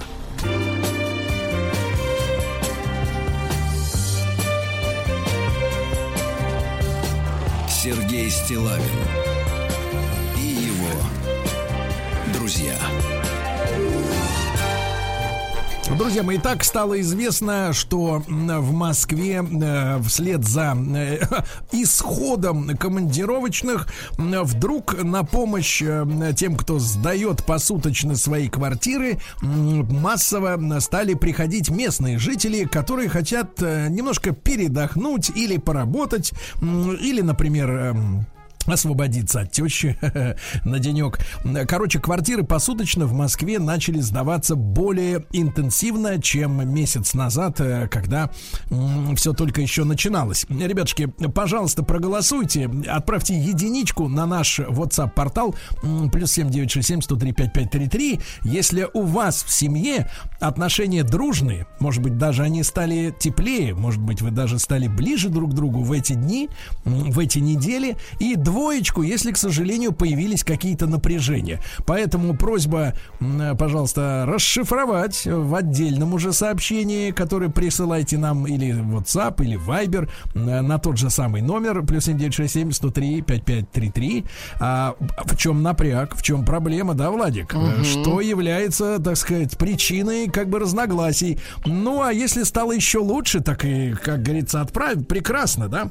Вот, ребятушки, значит, читаем сообщение. Наш телефон 728-7171, вы помните, код Москвы 495, пожалуйста, можно позвонить, можно рассказать. А, ну вот, к примеру, к примеру, вот такое сообщение. Очень дружно живем. Сообщение из Москвы. Так. Я в Москве, а семья на даче. Очень Вот, дружно, действительно. Да-да-да. А вот э, не без проблем письмецом. Пока нормально, но комп не выдержал, загорелась, внимание, материнка, это материнская плата. В прямом смысле было пламя 5 сантиметров, а проблемы начались из-за онлайн-обучения школьников. Видите, не выдерживают компьютеры. Не выдержит компьютер. Кстати, мы же говорили с вами об онлайн обучении, да? Некоторые говорят, что ну, дома, может быть, у людей нет компьютеров, да? Кстати, да. Э, Тоже ведь не были обязаны их иметь в свое время. Давайте Вячеслава послушаем. Э, Слав. Слав, доброе утро. Слав, ну я понимаю, что вы э, по долгу службы все равно из дома-то вылезаете, правильно, на работу? Да, я из дома вылезаю на работу, и вот как, как первый смс, который вы про- прочитали, они на даче, а я их вещаю три раза в неделю. Остальное время нахожусь здесь, потому что у нас рыбки, коты. Я понимаю. А как там у них, э, у людей, Вот, которые вот, да, остались да. без Дружно? вас? Но так как у нас даже добавилось, да, у нас сейчас на даче живет 9 штуков людей. И, конечно, э, я даже делал что того, что я в субботу собрал собрание семьи с приглашенными людьми по поводу того, что, ну, тема такая, что в замкнутом, даже большом, огромном пространстве, да, два дома, Ну, у вас, там по- послушайте, Вячеслав, вы напомните, у вас э, обеденная комната 100 квадратных метров, да, по-моему? Она больше так. Вот, Она и больше. Если, если, если в э, обычной жизни это как бы и круто, да, Да. а теперь, когда э, лучше бы было бы побольше изолированных помещений, а здесь получается, что по сути дела open space большой дом. А Ну, и здесь тусуются все. С одной Для стороны, вроде дистанции бы, достаточно. Для дистанции достаточно, а, а для того, чтобы у каждого свой компьютер, у каждого свои задачи. Причем у нас, так как и невестка из новых, и э, зять, и э, внук все вместе, у каждого свой планшет, у каждого свой гаджет, который должен работать, а, соответственно, ему нужно, он шумит каждый, да, я имею в виду шумит не человек, а шумит там э, или компьютер, или что-то другое. И это, конечно, там, ну, говорю, дело шло что я в воскресенье собрал общее собрание и сказал, что, ребята, вы электричество поменьше воздух выпускайте, потому что вы-то, э, понимаю, нервничаете, как в тюрьме, да, но электричество-то остается, оно садится на внука, оно садится на младшую дочь, которая нервно, не готова вот там как бы все это себя Да. воспринимать. То есть давайте такой представим картину. Приехал, приехал к нам любимый гастарбайтер-надзиратель, да? Дорогой, Да, да. да, да. Надзиратель. и причем, и самое главное, что их же кормить, как оказалось, надо. И накормить 4 человека, как я уже привык, да? И. 9 Слушайте, человек. а скажите, пожалуйста, вот э. Вячеслав, Вячеслав, многим, наверное, э, это важно. Вот смотрите, в доме появился зять, правильно? Вот скажите, пожалуйста, а если он прожорливый, вот как строить с ним Он отношения? прожорливый. Он и есть прожорливый. Не, ну он- Пусть ну, худеет, правильно? но ему- Пусть Нет, худеет. ему Может, сменить? ему, ог- ему огромный плюс, он потрясающе готовит. Причем готовит любую абсолютно кухню, любое блюдо. Вот и поэтому как бы от него огромная помощь, что он взвалил на себя вот эту тяжелую. Я говорю, 9 человек, представляете, да? Здесь просто килограмм всего сварил, сделал, все, съели за один прием. Надо следующий килограмм всего. риса. а, Давайте, друзья, вот так. Итак, Вячеслав считает еду в килограммах. Вот, да. Да, спасибо. Рассорились еще на первой неделе изоляции, пишет Артем из. Магнитогорска. А, а почему? А что стало причиной, брат? Расскажи. Изра- А Вова из Хайфы. А вот Давайте. Израиль, да? Ну, пожалуйста, давайте. Израиль на связи. У нас в семье 4 человека. В квартире, внимание, 4 комнаты. Каждый в своей комнате. Да. Живем очень дружно. Нет, а- Вова Хайфа. Да, если бы на вашем месте был Вячеслав, он бы уже, например, комнаты тех, кто не слишком хорошо себя ведет, уже заварил бы, Это правильно? сто Заварил бы.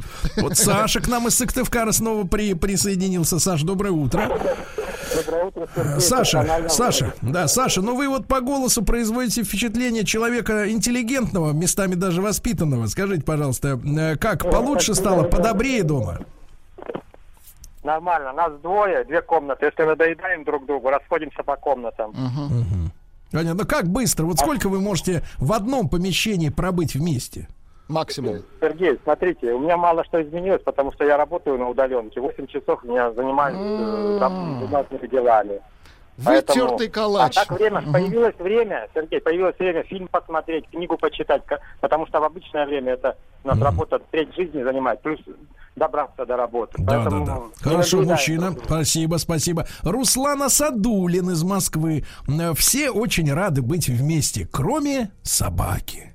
У собаки, у собаки пропала единственная радость жизни. Понимаешь, до чего довели животину? Встречать хозяина у- около двери после работы. Вот единственное, что радовало собаки. И радость э, э, исчезла, да. Ребята, обязательно проголосуйте, единичку отправьте, если отношения теплые, хорошие, может быть, даже стали лучше э, из-за дней и недель проведенных и проводимых сейчас вместе. Двоечку, если, к сожалению, есть напряжение. Из-за чего напряжение? А, опишите уже словами наш WhatsApp номер плюс 7967 103 5533.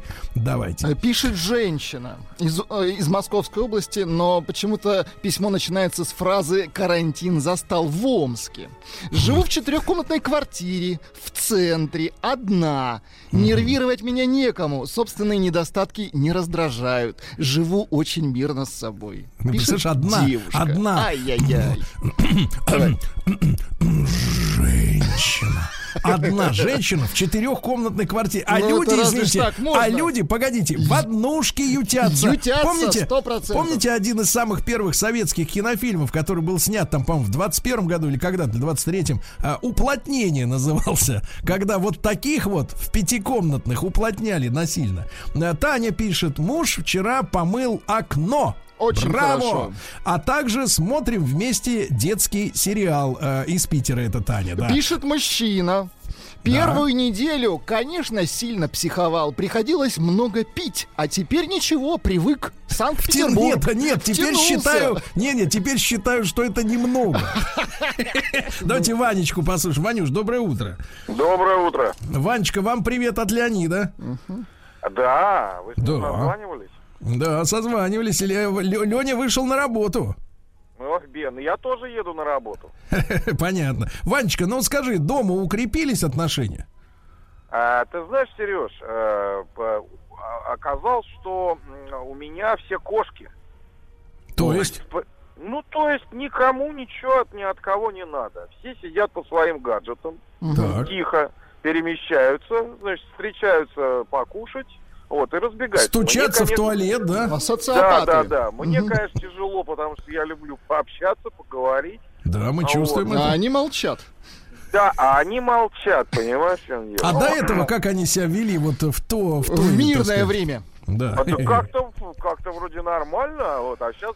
И я уже устраивал несколько истерик и скандалов, да. Нет, Вот. Ваня, Ваня, Это Ваня. не выход. Ваня, не, не истерики, а собрание. Вам же сказал Вячеслав, собрание. Жильцов Ну, это собрали, называется, конечно. Хоть, поговорил, Да, ну спасибо, Ванюш. Значит, из Москвы пишут, товарищ приложил скан своего мессенджера.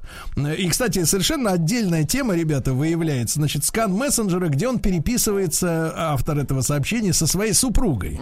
Но тут очень интересный вопрос. Может быть, мы как-нибудь отложим на потом, это интересно. Как вы э, в своих записных книжках телефонных э, называете своих близких людей? Потому что вот, например, меня смутило очень, когда в мессенджере написано «жена». Ну, как-то И да. там, и там вот в этом в кружочке, где фотография, оттуда выглядывает, я бы сказал так, очень миловидная, как бы игривая личика. Да-да-да. Да, которая Так вот, женой ты не назовешь, да? да, такую женой не назовешь. Я точно. Так вот, ребята из Москвы пишет, жена домогается каждый день. Ух ты ж. Домогается, спасу нет. Что делать, ребята, когда закончатся выходные? Ау! Трус хочет удрать. Да, не трус, не может уже больше. Рязанская область. Внимание, пишет мужчина. Да. На, само- на самоизоляции отлично проводим время с семьей. Занимаемся спортом, вместе готовим, постоянно О. обнимаемся. Обнимаемся. Мне так сильно этого не хватало, пишет Александр, 37 лет.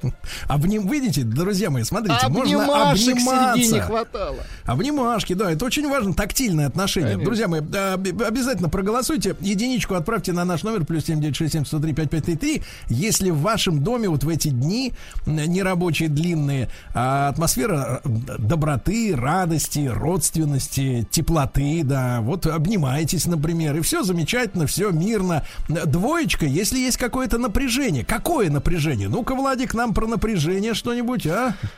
А, С женой по- изуч- ну, я надеюсь, это прилично. С женой изучили пока половину Камасутры.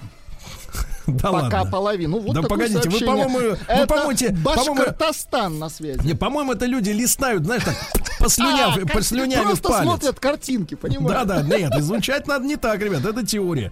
Да. А, отношения в семье очень дружные и хорошие, но считаю необходимым создавать из Питера пишут резервации для детей и жен. А кто ж тогда семья? Только с целью сбе- сберечь их от вируса. Вот. А глава семьи, мол, типа должен э, выходить, как Вячеслав, да, м, развлекаться там э, у себя на работе, потом приходить и надзирать. Вот у нас с мужем, пишет Екатерина из Калуги, вахтовый метод работы, поэтому редкий удачный случай побыть вместе. А Леша пишет, работаю в такси. Ничего особо не изменилось. А вот соседи на пятый день начали ругаться. Сейчас их глава семьи выселен на лоджию, ребята. Ничего себе. На лоджию. Ну смотри, вот сегодня-завтра это еще нормально. Будет в Москве плюс 16. Вот, а потом на выходных резко минус 10 градусов, то есть где-то в районе 5. Помрет. Я закашлялся. Муж Да. с сыном сидели неделю дома. Мужа вызвали в понедельник на работу. Так он побежал бегом, вечером даже возвращаться не хотел. Мгм. А, моя организация относится к жизнеобеспечивающим. Из Мурманска Сережа пишет. Поэтому работаем. Я собирался в отпуск и в санаторий, ну, видимо, подлечиться. А, Поскольку все поездки схлопнулись, поездка в санаторий перенеслась на ноябрь. Да. А, Но в отпуск я не пошел от греха подальше. Вот дома сидит. На 80 квадратах живу один, с котом. Не ссоримся, Да, Александр ну и, Москва. наконец, э, Вячеславу привет из Питера. Оттуда Так. пишут. У упыря дома концлагерь какой-то.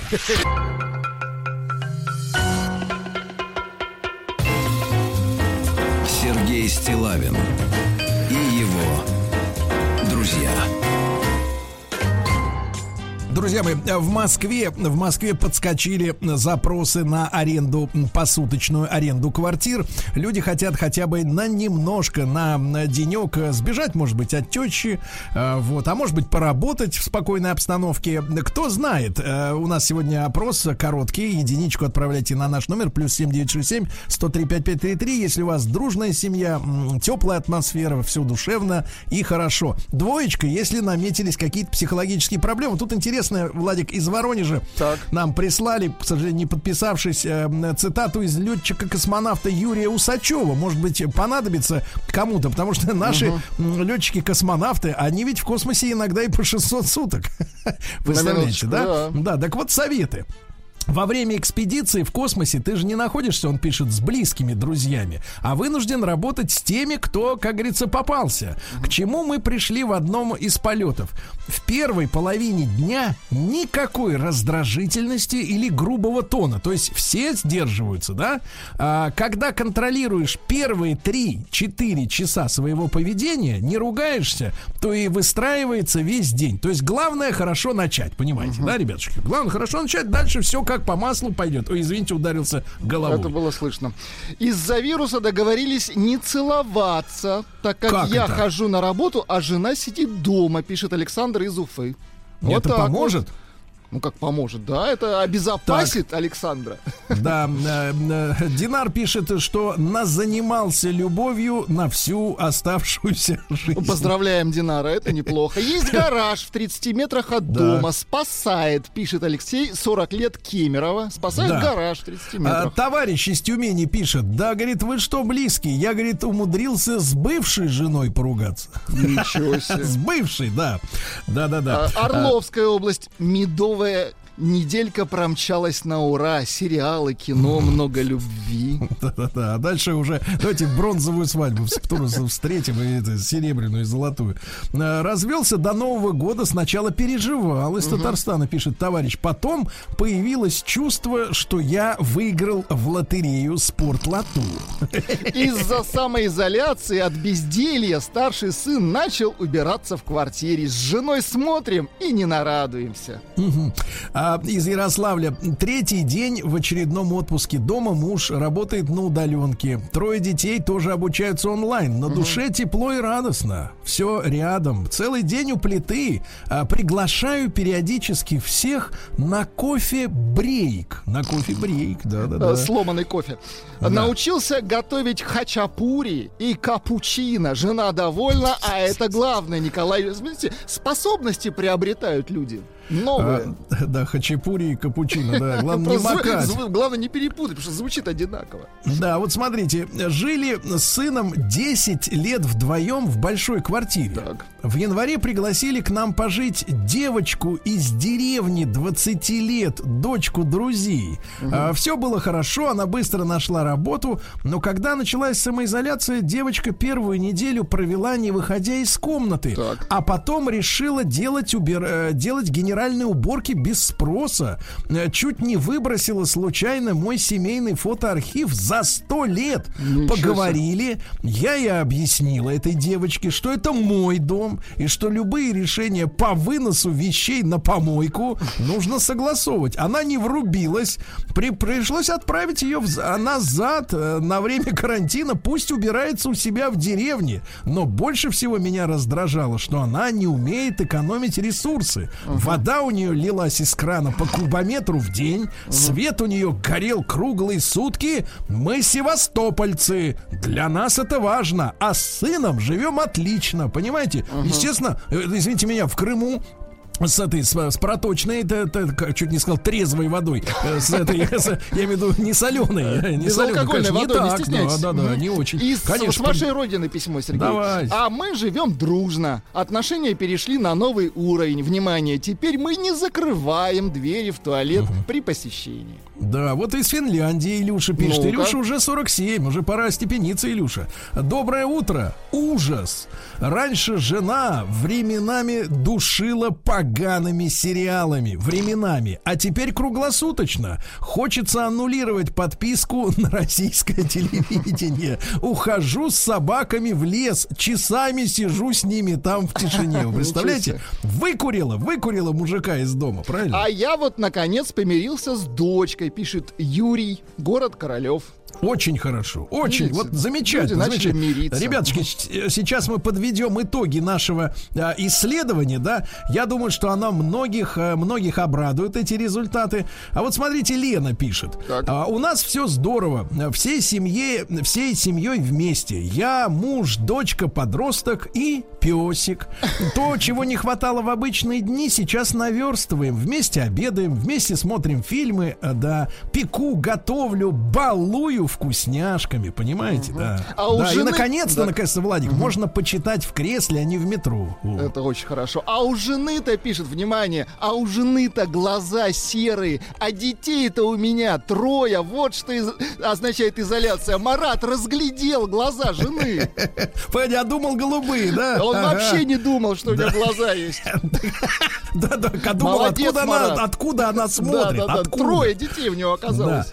Вот э, Марина из Москвы, 38 лет. С мужчиной вдвоем мы вместе один год и один месяц. Очень Живем хорошо. очень дружно. Он работает на кухне, а я в комнате. Часто забываем одеваться. Ой-яй-яй-яй, Да, это новый всё- уровень, Да, да. все делаем вместе, нам не скучно. На обеде играем в любовников в офисе. Ребята, только главное тут э, веб-камеру отключать, а то можно... Лишнее можно не передать. то показать, не тому. Да, а я работал на удаленке дома. Еще до всей этой истории из Рязани пишет товарищ. Жена занятая, мы с двумя детками на 93 квадратах. Все у нас Неплохо. замечательно, но, конечно, хочется погулять. Слушайте, сегодня очень много сообщений, очень много позитивных сообщений, друзья мои. Вот, пожалуйста, из Нижнего самое позитивное. Давайте. Живу за городом, заказала 30 мешков навоза для сада. Сегодня буду разгребать. Да класс! Да класс, да. А теперь цифры, ребят, цифры замечательные. А, 76,47 некоторых наших слушателей говорят, что у них отношения дома теплые, радостные, ну, обнимашки, э, и там далее. офис, все дела. Все в рамках а, закона. И 23,5% э, чувствуют напряжение. Ребята, осторожно. Радиостанция «Маяк» совместно с образовательным центром «Сириус» представляют проект «Лекториум». Друзья мои, наш, наш древний, древний, древний, как этот мир, проект Лекториум замечателен тем, что он может быть современным в любой э, год, в любой, в любой день. Потому что э, те гости, которые э, становятся главными героями рубрики э, Лекториум, как всегда, приходят э, с очень актуальной и очень интересной информацией.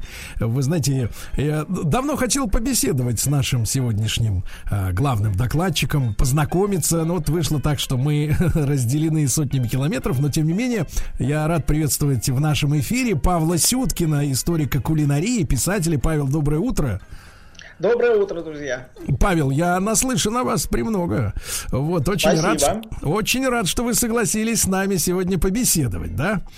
И, А, друзья конечно, мои, Сергей, тема-то какая да, актуальная. Да, да, Гречка. да, да, да. А тема такая, да, вот Павел уже проговорился. Действительно, мы хотим сегодняшний лекториум наш э, посвятить теме гречки, вот, которую, как правило, гречка возникает только в одном контексте. Гречку скупают. Когда опасно. Да, Павел, а можно такой предварительный вопрос, а а потом мы окунемся целиком уже в историю, да, и, и как говорится, э, в микроэлементы и прочее. Э, Почему, почему гречка является ну, настолько нашим национальным продуктом, что ее больше, как говорится, нигде не кушают, не едят? В чем тут загадка? Вот э, загадка на самом деле в том, что это м, такое вот предположение, оно даже совсем неправильное. Начнем с этого.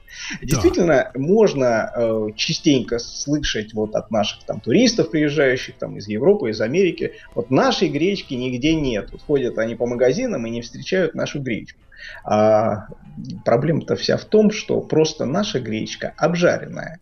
И А. э, подвергать ее температурной обработке вот этой стали только во времена Хрущева, после войны. А Мгм. до этого гречка была вот обычного такого зеленоватого, ну так чуть-чуть серенького цвета, да, вот эти зернышки ее. И ровно такая же самая гречка, уверяю вас, продается во всех э, магазинах, там, не знаю, Франции, Италии, Германии. И Все они это ее- есть, просто мы ее не узнаем в лицо. И они ее уплетают, эту гречку. Не то, что уплетают, скажем, конечно, популярность гречки все-таки у нас э, значительно больше, чем там, в Европе, скажем, да. А, но, тем не менее, она там присутствует. Ну, они Ну, делают, например, из гречневой муки э, гораздо больше, например, каких-то кулинарных вещей, чем мы. А мы вот э, виде Павел, такой... э, Павел, ну раз уж вы, раз уж вы Никиту Сергеевича э, сегодня упомянули, как говорится, к ночи, вот, а зачем, давайте так, заголовок желтой прессы, зачем Хрущев начал обжаривать гречу? Действительно, Да, да, зачем? да. Раскрыт секрет. Раскроем. Все очень просто. Если вы вспомните э, особенности советской торговли, советские склады, ну, вы наверняка еще а, в студенческие годы, может быть, Конечно. Ходили там разгружать какие-нибудь вагоны на этих самых э, а- овощных базах, вы понимаете, как все это хранилось, как все это э, хорошо лежало. А, Поэтому обжаривать гречку это был просто такой логичный шаг для того, чтобы добиться ее лучшей сохранности. То есть возникает вот эта вот э, корочка плотная, твердая, да, соответственно, она не отсыревает, не там, плесневеет и вот лучше доходит до потребителя. То есть Хрущев как раз и превратил гречку в самый раскупаемый продукт во время всякого рода эпидемий. А вот э, с этим на самом деле еще интереснее. Вот э, сколько я не искал каких-то упоминаний о том, что в нашей там истории, ну немало все-таки истории э, с этой гречкой, э, вот она является таким показателем, барометром, да, всяких там кризисов, э, войн и всего прочего, ничего найти я не мог. А, то есть ни там до революции, ни после революции никто гречку особо-то не раскупал. А, по одной, кстати говоря, простой э, причине. Вот э, я вот немало времени в прошлом году провел в м, Владимирской области, там писали как раз книгу о э, кухне Суздали, и вот общался с местными там бабушками, да, деревенскими, да, а что, гречку-то у вас ели, говорил тогда в советской. Ой, милок, да ты знаешь, да гречка, э, мы видели-то всего там вот э, э, в детстве-то папа два раза там вот на паровозе в Москву ездил э, два раза в год, вот привозил нам там, так сказать, чемодан этой гречки, только детям-то ее и давали. Это что ж такое, Павел? Значит, это О. был деликатес какой-то?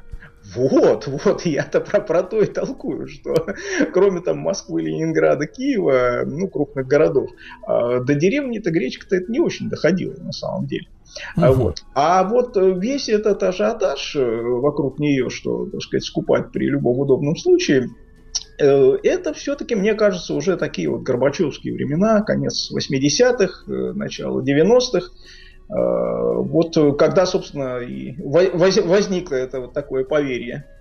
Типа Павел, в, в, в любой Павел. подозрительной ситуации покупай гречку. Да, Павел Сюткин, э, историк кулинарии, писатель с нами сегодня на прямой связи. Мы об истории гречки сейчас сейчас начнем говорить. Э, Павел, но вот поскольку вы все знаете о крупах и обо всем остальном, значит, э, кто-то вот с вашей точки зрения, с профессиональной точки зрения, э, мог бы, если бы об этом широкие массы, конечно, были осведомлены, э, конкурировать и даже превосходить гречу Э, по качествам, ну, в первую очередь, дол- э, срок хранения, э, полезные питательные вещества и так далее. Или гречка вот в каком-то смысле логичный такой чемпион по многим показателям? Э, гречка, конечно, действительно вы правы, логичный чемпион, потому что она сочетает в себе э, ну, несколько важных э, таких вещей. То есть она действительно прекрасно хранится. Ну, тут с оговорками, конечно, да, то есть нужно использовать ядрицу, а не продел, да, то есть не вот эти уже разбитые ядрышки, да. А, ну, нужно ее, конечно, хранить с точки зрения там, влажности. Из гречки действительно можно просто делать разные блюда. А вот э, мне даже знатоки рассказывают, что просто залей ее с вечера там стаканом холодной воды, mm-hmm. даже не, не вари ничего, к утру она будет уже вполне себе съедобная каша. Э, ну, плюс, конечно, действительно, гречка там полна разнообразными там, микроэлементами, витаминами. Ну, собственно, примерно там, в разном наборе эти микроэлементы витамина они существуют в разных э, там крупах, там в полбе, там, я не знаю, рисе. Э, поэтому вот сказать, что гречка в этом смысле, ну вот прям на голову выше по своей полезности каких-то других круп, это вряд ли. Но она действительно удобна, она привычна, она хороша. Да, Павел, а и закончим тогда с, с этим сегодняшним днем. Но а, мы начали разговор с того, что на Западе на самом деле гречка тоже продается, но она там не обжаренная. А вам да. доводилось вот сравнивать именно вкусовые качества э, тех блюд, которые получаются, и, как говорится, из их гречи и из нашей. Вот для нас та необжаренная уже как бы непривычно э, выглядела бы э, на столе и по вкусу. А, на, на самом деле, да, действительно разница небольшая есть. То есть это вот ощущение такой вот, э, ну, коп, копчености, да, с дымком, что называется, да, а, вкус, да. Вяленое. Он, он существует, существует в нашей гречке. Кстати говоря, именно в 50-е годы, так сказать, к, не, к этому вкусу было нашим согражданам привыкнуть тоже надо было. Но он сразу понравился могу сказать людям. Хорошо, Павел, давайте тогда действительно перейдем к истории, да, а, к чему, собственно, готовились. А, ну вот помню, у всяких тутанхамонов, да, находили, помнится, пшеницу, находили коней, собак находили, в общем, все находили, про пиво находили. Вот. Гречку не находили. Гречку не находили. Как так? Что? Когда появилась? А, смотрите, а, гречка в этом смысле прошлое гречки, оно немножко такое загадочное, даже для специалистов. Потому что реально мы можем найти действительно, э, ну, скажем, даже в серьезных научных источниках э, две версии ее развития. Э, то есть одна говорит о том, что действительно это что-то очень такое давнее. Э, в любом случае родилось это в Южной Азии, в Китае, где-то, может быть, в Индии, да, ученые расходятся. Вот. И дальше постепенно двигалось через там, Среднюю Азию, через Малую Азию, да, уже в, к нам, на Русь, в Европу и так далее. А другие считают, что даже в Малой Азии э, этот продукт появляется, ну хорошо, если где-то там в 11-12 э, веке. А, то, ну, есть это, то есть это до того времени была, относительно... как говорится, дичь. Да, относительно новый, э, относительно новый э, продукт для вот публики э, той, той эпохи. А, ну, в любом случае мы можем э, более-менее четко говорить, что у нас э, на Руси гречка, она появляется из Византии впервые. А, ну, собственно, почему она и гречкой называется, то есть такое как бы, слово наше, наше, да, знакомое, образованное. А, сказать, а кстати, кстати, Павел, а, Павел языка, а этимология, да. этимология обозначения гречи в других языках эм, какая-то прослеживается смысловая? Есть, есть, есть. Вот э, давайте сначала поймем, как у да, нас. Да, да. Вот, то есть да. у нас это, ну, гречка, то есть греческая, понятно, из Греции. Ну, Греция, только нужно понимать, э, это не вот э, та классическая Греция, а это Византия. Угу. Вот, которая, да, ну, греческая вера, греческие монахи, там, так сказать, вот все это тогда так и называлось. И именно вот с этими, наверное, первыми монахами, собственно говоря, эта гречка и приходит э, к нам на Русь, э, ну, соответственно, где-то там в X-XI веках. Э, ну, в то время, конечно, какого-то массового развития она еще не получила. Ну, все-таки продукт заморский, продукт такой относительно дорогой, ну и а, консервативность нашего общества, она всегда была. А вот настоящий расцвет гречки у нас э, происходит уже где-то в 16 веке. А, почему? Ну, на самом деле, конечно, действительно, продукты к нам приходят э, чаще всего разными путями вот эта вся история о том, что там Петр Первый завез картошку к нам, да, вот и с тех пор прошло. Ну, это же тоже такая у него небольшая от лукавого, да. То есть, конечно, картошка даже проникала из, так сказать, разными путями. И гречка то же самое. Э, с гречкой то же самое было. не только Византия. Это прежде всего еще и Поволжье Сибирь. Вот mm. смотрите, существует у нас такое старое название гречки татарка. Татарка? Да, татарка. Вот во многих деревнях, да, до, до сих пор ее называют вот татарка, крупа татарская.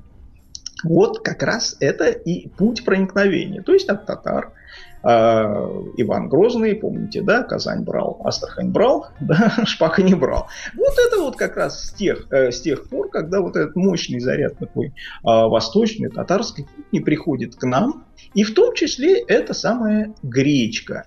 И вот тут-то уж она э, в нашей кухне приживается и расцветает, так сказать. Кстати, э, любопытно, что вот э, такие отголоски этого даже в наших сказках есть. Угу.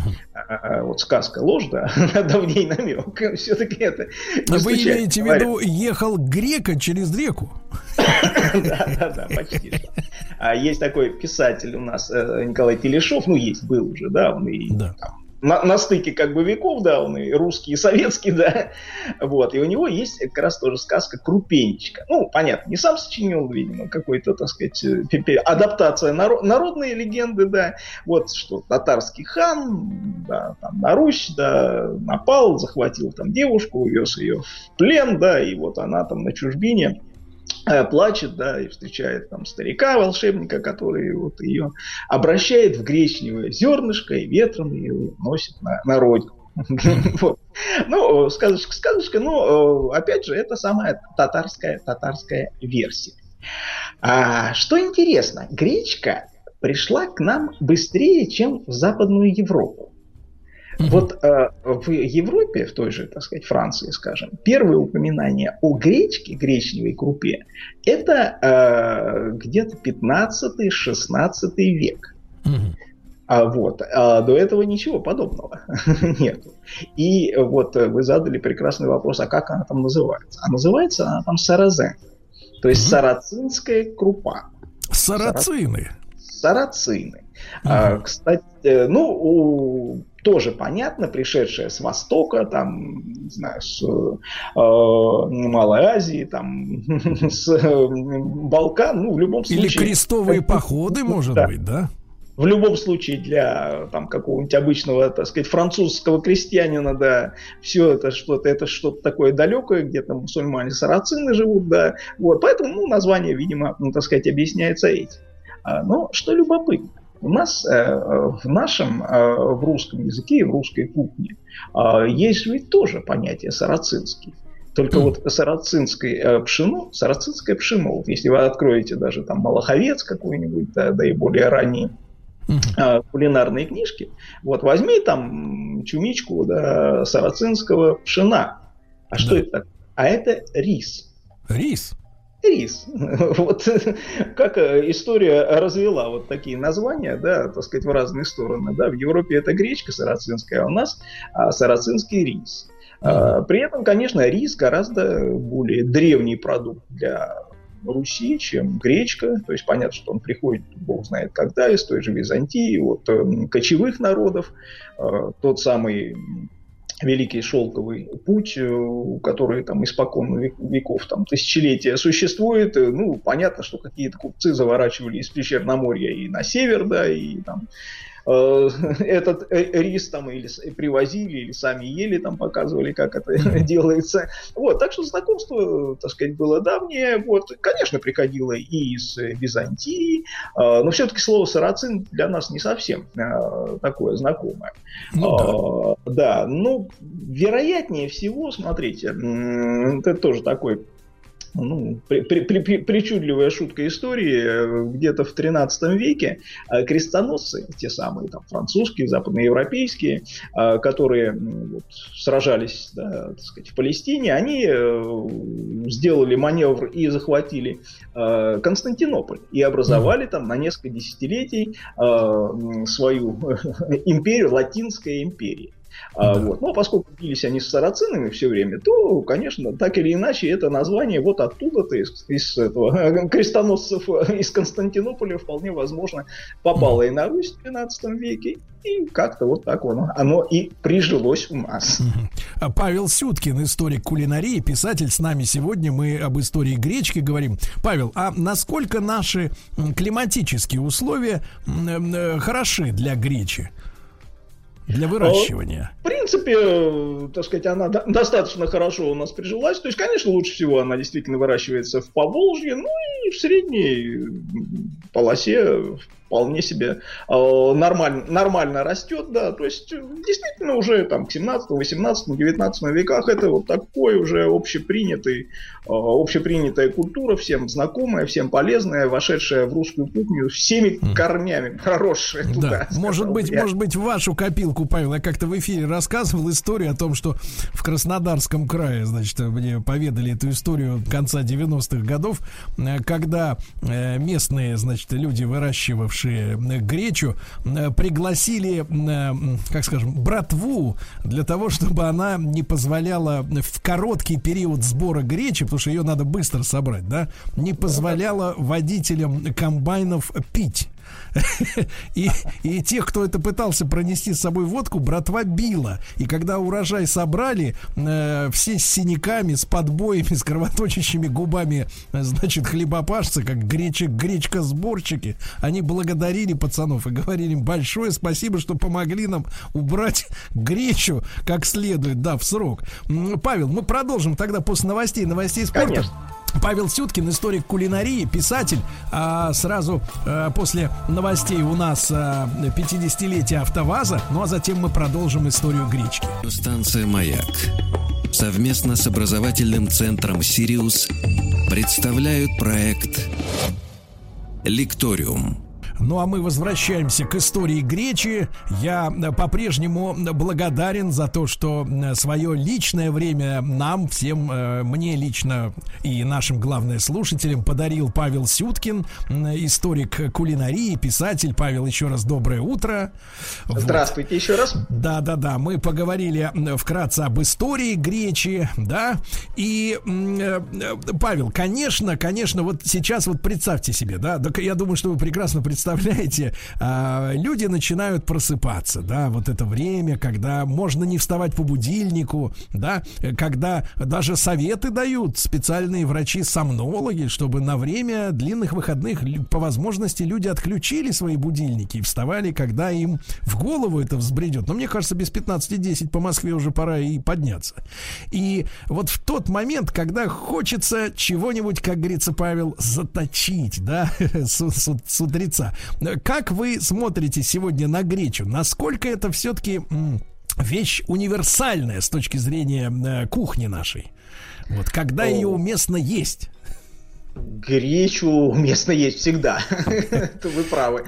Абсолютно универсальный продукт. А чего только из нее не делали. Вот, э, ну, с утра, может быть, э, да, сделать, ну, правда, с вечера надо бы сделать. С утра есть блины гречневые. Блины? Это действительно классика такая русской кухни. А Вот, э, их не просто сделать, скажу сразу, потому что в гречке мало глютена, Ага. и э, вот э, сам блин, если просто из чисто гречневой муки, он, конечно, так немножко разваливаться будет на кусочки. Поэтому добавляют э, еще и м, обычную муку, пшеничную немножко, Мгм. ну, 50 на 50.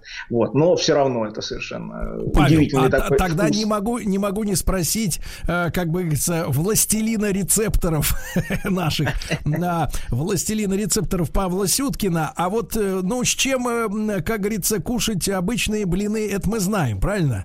Так. Кто с икорочкой, кто с вареньем, кто с гущеночкой, да? Как говорится, что Бог послал. А вот гречневые-то блинчики, вот ваше, ваше представление, самая Вы уместная знаете, комбинация. Они, они универсальные. Вот э, если все-таки обычные пшеничные блины, э, ну как-то их можно э, скорее м, К есть десертам. с- а, ну, можно с десертом. Вот я, например, больше люблю там с рыбкой, например, или Ага. там, ну, если удается, а, Ну, не- не со шпротами, сверху, правда? сверху намазать. Вот. А вот гречневые, они очень хоро... они универсальные. Они Ага. вот и с таким каким-то рыбным, да, со сметаной хорошо идут, с э, грибами, с э, М. какими-нибудь рыжиками, с груздями солеными. Вот сметанкой, сметанкой, лучку можно немножко вот этого А. красного ялтинского по- по- порубить, и вот этих э, груздей сверху положить. Ох, Груздочки. М. хорошо. Ох, хорошо У получается. нас пошла слюна, Павел. Да, да. Пошла. Вот, ну, вообще, конечно, все-таки из гречки делали а, и, э, ну, такие уже более существенные блюда. То есть, если мы классику читаем, это, конечно, бараний бок с гречкой. Бараний бок. Да? По- по- Помните Чичикова, да? Да, Там да, же, да. кстати говоря, мы можем встретить и такое блюдо, забытое на сегодня, как няня. Няня. Няня, да, бы- было и такое. Что это такое? Это бараний желудок, вот сеточка, да, вот внутренняя часть желудка, а, в который заворачивают предварительно прожаренную гречку с порубленными всякими потрохами, с луком, вот это все жарят на сковородке, а потом э, зашивают в бараний желудок. То есть такой вот мячик образуется зашитый, его, соответственно, в печку, ну Так. там, уже по готовности, да, и потом разре- разрезаешь, и вот как такая колбаса Ай-яй-яй. получается круглая. Разрезаешь и с кетчупом И его. ешь няню, да. Ешь няню. Да, а вы, вы не изучали, Павел, а от чего такое название? Вот да. трудно сказать, да, как бы специалисты так ломают голову, жалко. ее няня называли, Моня называли, да, ну какое-то такое Ну, с любовью, с какой-то, с нежностью. С Да, любовью да. и с нежностью. Вот. Но вы удивитесь, но сегодня, например, из гречки делают и э, вполне себе э, десерты. Десерты? Да, Давайте, вот, э, друзья мои, друзья мои, мы э, а, как раз вот на этой, на этой как бы взрывной ноте, потому что только отправились от няни и мани, э, вот, к десертам. Павел Сюткин, историк кулинарии, писатель, сразу после короткой рекламы продолжим. Радиостанция «Маяк» совместно с образовательным центром «Сириус» представляют проект «Лекториум». Друзья мои, сегодня в лекториуме Павел Сюткин, историк э, кулинарии, писатель. Мы говорим о гречке, продукт, который э, мистически стал э, основой э, продуктовой корзины э, в нелегкие времена. И э, остановились мы на десертах. Э, Павел, это же, я так понимаю, какой-то, ну, я не знаю, не, не, не побоюсь этого слова, некое кулинарное извращение, с чем мы Ну, имеем дело. ладно, вам не надо. Вполне себе прекрасное, прекрасное блюдо. А просто, на самом деле, кулинария это же эксперименты. Нельзя же вечно есть одно и то же, да, что там ели деды, прадеды и все. Все наши предки. Поэтому делать эксперименты с едой в этом как раз и развитие кулинарии. А, так вот, э, гречка. Гречка это еще и десерт. Вот э, у нас есть м, такой клуб увлеченных кулинаров, где мы экспериментируем со всякими продуктами. Так. Вот, и, и там, э, значит, вот один из последних рецептов шоколадное парфе с гречкой. Ой. Э, А вот, что, вы, э, что вы с ней делаете? Ну, в парфе. В двух, в двух словах, да, без всяких цифр, да, то есть а, берется гречневая крупа, а, добавляется туда кусочки банана, мед, все это взбивается в блендере, немножко добавляется молоко, чтобы не было жидкое, ну, молоко взбивается, сливки получать, да, а другую часть вот этого э, взбитой э, этой массы туда добавляем какао, тоже получается такая густая вещь. И дальше слоями м, как бы укладываем, да, белый слой, э, ягоды, шоколадный слой, ягоды и вот несколько слоев такого Павел. пирожного. Павел, это не получается так, как по русской традиции каши там из топора. Когда, когда, в общем-то, в принципе, сама греча и не чувствуется, и только Нет, для нет, вот, дел вот чувствуется. как раз там чувствуется очень хорошо. То есть вы не- с закрытыми глазами не спутаете, вы поймете, слушай, а что же у меня сладкая гречка-то получается. Нет, Однако. впол- вполне себе такой живой десерт. Павел, и можно от вас добиться э, вот такого правильного рецепта классической варки гречи, да, потому что с детства я помню, что есть такие вещи, как, например, рис, греча, что их надо как-то по-особенному варить, чтобы они не переварились, не разварились. Знаете, я с детства помню эту фразу «крупинка от крупинки», да, вот что ценится. Э, Вот ваш, ваш совет в этом плане. Э, Ну, смотрите, э, во-первых, конечно, просто нужно еще и вы- выбирать э, прав- правильную, так сказать, гречку, да. Так. Все-таки это должна быть действительно ядрица такая хорошая, значит, чтобы ее, а, ну, как бы, что ж называется, крупинка крупинки. Вот. А, дальше, такого, ну, такого что- сорта, такого сорта греча, она сколько стоит в сравнении с обычной, там, вот, которая Нет, ну, шелушеная? это явно не те цифры. Ну, я не знаю сейчас, сколько там в кризис Сто. тут ц- цены растут. Ну, она обычно рублей там 80 за пачку стоила, то есть ничего там такого э, удивительного нет. Вот берем два стакана этой гречки, 4 стакана воды, можно добавить там соли, ну там пол чайной ложечки там по вкусу, условно говоря, там кто-то добавляет масла растительного, Э, промываем гречку, обсушиваем в дуршлаге, Э, Можно э, немножко обжарить ее предварительно, еще тоже некоторые делают на сковородочке до золотистого цвета, так вот еще где-то минут там 5, вот, то есть она станет более ароматной, рассыпчатой, ну и одновременно уменьшится время приготовления. А дальше кипятим воду, э, при этом, значит, пропорция, ну, примерно на одну часть гречки, две части воды. Всыпаем туда обжаренную гречку, доводим до кипения, и, ну, собственно говоря, ну, в конце добавляем растительное масло, варится, ну, где-то минут 6-8, там уже там, по вкусу. Можно просто про- пробовать, и вот консистенция, кто-то любит там альдента, то, что называется. Тогда можно не варить, если Да. альдента. А, а, дорогие наши слушатели, если вы сейчас по- можете подойти к своей, эм, как называется, кладовке, открываете, а там все уставлено, начинайте уже начинайте Обжаривать. замачивать. Да.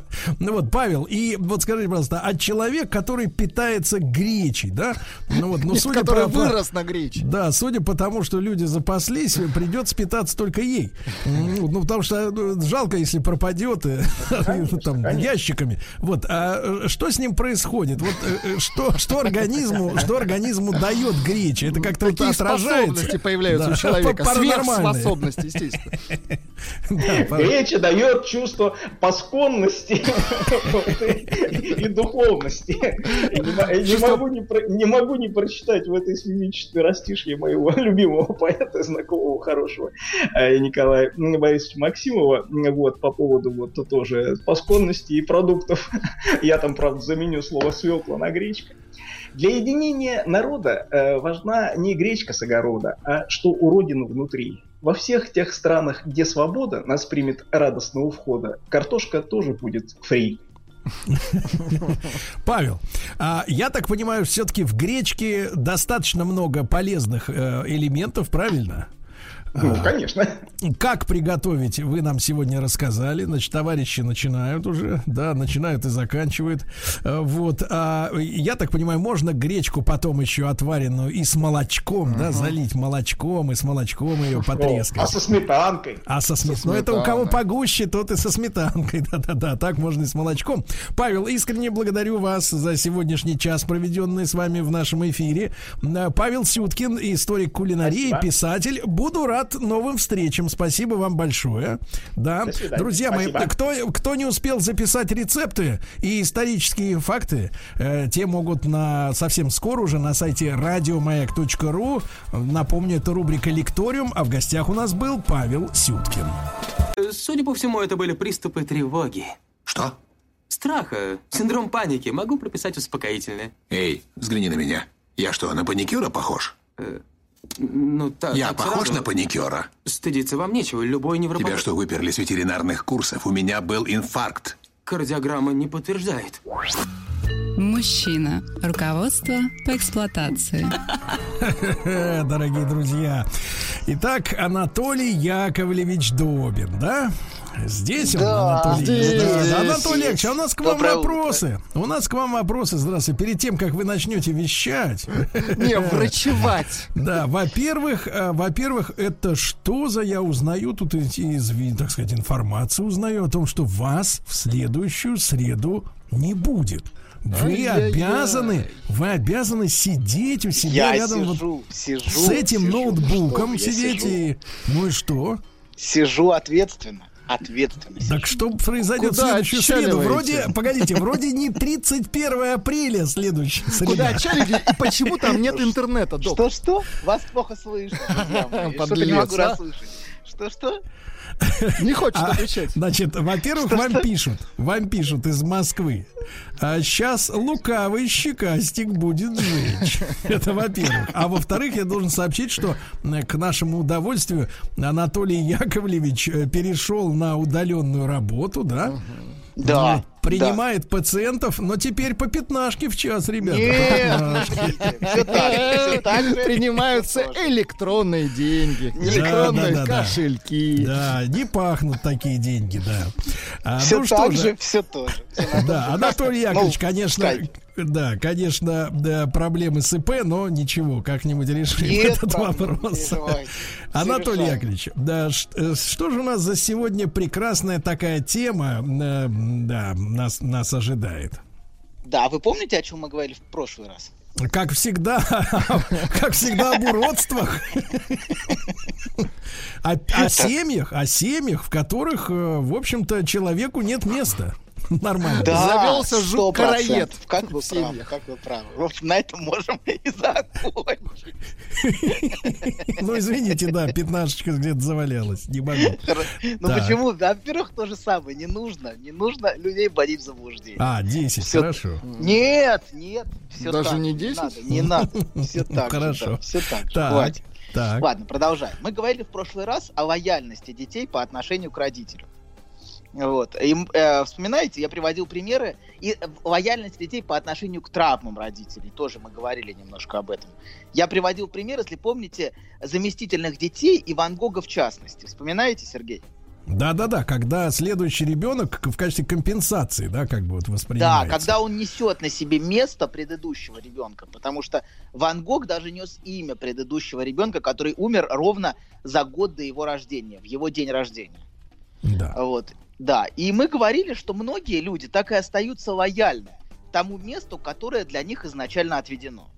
И живут, если можно так выразиться, не, они не свою жизнь. Они, они сами чувствуют, что я живу не свою жизнь. А, я чувствую, что а, я живу жизнь, которую мне внутренне навязали, или а, в которой мне внутренне дискомфортно. То есть это, это психически так ощущается. И сегодня мы продолжим разговор про лояльность тем долговым обязательствам, которые связывают нас с семьей. Я надеюсь, что а, скоро мы наконец вернемся в студию и сможем поговорить о тему любви уже наконец и поменять вектор. А Вот. почему Но для пока- любви, почему вам для любви нужен какой-то вот контакт? Я, ну вот как-то я страм, я человек стромотный, стромотный. Вас, вас разве не впечатляет? Вас не впечатляет история Петрарки, который, э, так сказать, всю жизнь любил Без женщину? Без да, рук но молчать. Она всю жизнь любил женщину и просто в мыслях своих, в сердце. Смотрите, я, я сказал, смотрим. что я старомоден, но я не сказал, что я Настолько. А, какой подлец, а. Так, у Он вас не пи- античен. Петрарка, значит, это из античного, понятно. Нет, Петрарка из средних веков, но для нас это уже. Вот. Ладно. Да, Анатолий, продолжаем. кстати, вот э, люди, люди полагают, что когда вы принимаете их э, на удаленке, то вместо вас реального они видят э, запись. 3D. То есть вы сделали универсальную запись, которая подходит к любому Где вы просто киваете и все. в это время вы чай пьете, моетесь. Не, вы просто говорите, ну хорошо, хорошо. Да. И люди, да, исцеляются. Нет, вряд ли. Так не прокатит долго. День святого Секунд 30, Юргена. может, прокатит, но не больше. Ладно, продолжаем. Во-первых, мы говорили, э, то есть, значит, мы, мы сегодня мы продолжим разговор про лояльность, тем обязательствам, которые нас связывают с семьей. И я бы хотел дв- два момента вначале отметить. Во-первых, мы все изначально отмечены очень глубокой связью с семьей. Причем степень и глубина этой связи нами никогда не осознается. И во-вторых, а, в этой связи э, и даже в лояльности нет ничего плохого. Собственно, именно она и сохраняет семью как единое целое. Вы И про итальянские связи семьи и сейчас. Принадлежности. Ну, Про итальянские надо. семьи сейчас В говорите. том числе итальянские. Но мы тоже все в широком смысле одна большая семья. Итальянская. Вот. Нет, ну, погодите, да. погодите. Как это мы с вами одна большая семья? Вы Мы заговариваете. все, мы все в этой стране одна большая семья. Что значит в этой? Мне кажется, В нашей. мне кажется, в нашей доктор стране. в Юлит. нашей. Что, что, я что-то не то сказал, да? Ну ладно, продолжаем. Мне кажется, доктора надо выковырить из его норы и как следует поговорить с ним. Хорошо, ладно, мы все, мы все одна большая семья, и это дает нам ощущение связи и принадлежности. Вот. Но давайте так, вернемся к семьям. Ладно, пошутили и продолжим. Значит, проблемы возникают, когда эта лояльность создает нам трудности в строительстве отношений. Вот тогда возникают проблемы. И я бы выделил два направления таких проблем. Во-первых, это запрет строить другие отношения, когда мужчины и женщины из-за этой лояльности семье избегают разделяться и взрослеть и жить отдельной своей жизнью. А такое очень часто бывает. Вот, потому что во многих семьях разделение и автономная жизнь отдельных членов семьи, детей, рассматривается как предательство. Мы в прошлых передачах, помните, уже говорили про а, семьи, где царит запрет на разделение. Вот. Нап- Например, мужчина, который а, хранит скрытую лояльность матери и неосознанно, неосознанно, подчеркиваю, делает все, чтобы с ней не разделяться. Он, например, ничего не зарабатывает, все время саботирует любой финансовый успех, а, например, с целью ни- никогда не иметь своих денег, а значит и возможности съехать и строить другие отношения. Он все время А. саботирует вообще возможность любых отношений.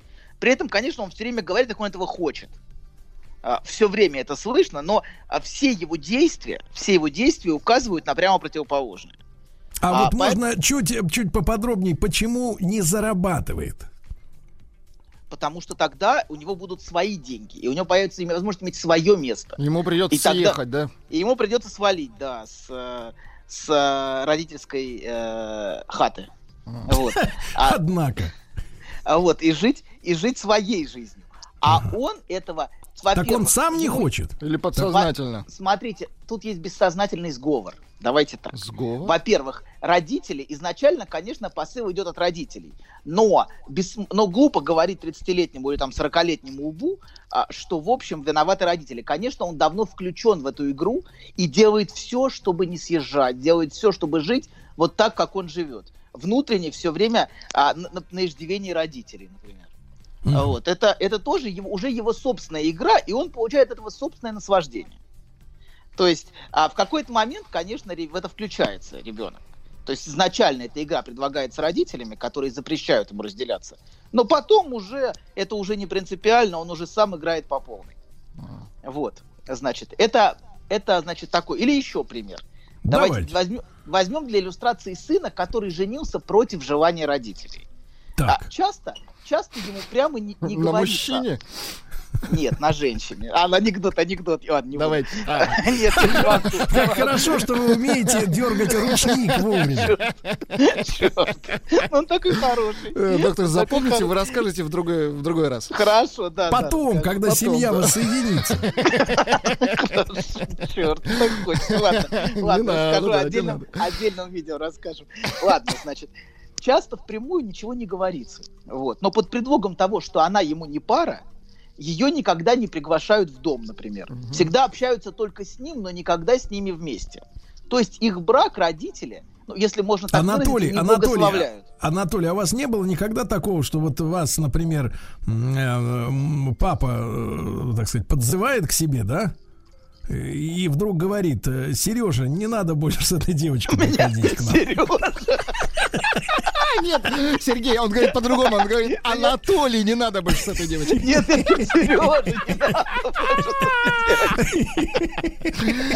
Ой, как некрасиво вышло. Пока не было, но мне кажется, что скоро уже начнем. Ладно, продолжаем. Значит, а так вот. А, значит, А вы не хотите никогда познакомить нас... э, Погодите, погодите, Анатолий. Анатолий, ремарка, вы не хотите познакомить э, э, своих родителей со мной и с Владиком? Пока рано, да? Без комментариев. Раз уж мы семья, их реакцию. Ладно, продолжаем. Значит, а так, короче говоря, их брак не благословляют и не легитимизируют. То есть они не принимают их вместе. То есть, то есть родители не признают их как пару, понимаете, да? Они общаются только с ним, но, но ее никогда в дом не... И наоборот, может быть, тоже. Его никогда в дом не зовут, и всегда как бы бессознательно сообщают, что как пару их не принимают. Вот. Мы с вами, кстати, давно не цитировали наше общее культурное наследие. Ну, Пора бы исп- исправить этот недочет. У вас э, какого с праздником года... поздравляют, док. Какого года издания это наследие? А, у нас единое наследие, А без доктор датировки. Отглотнул. Давайте. С- Да, значит.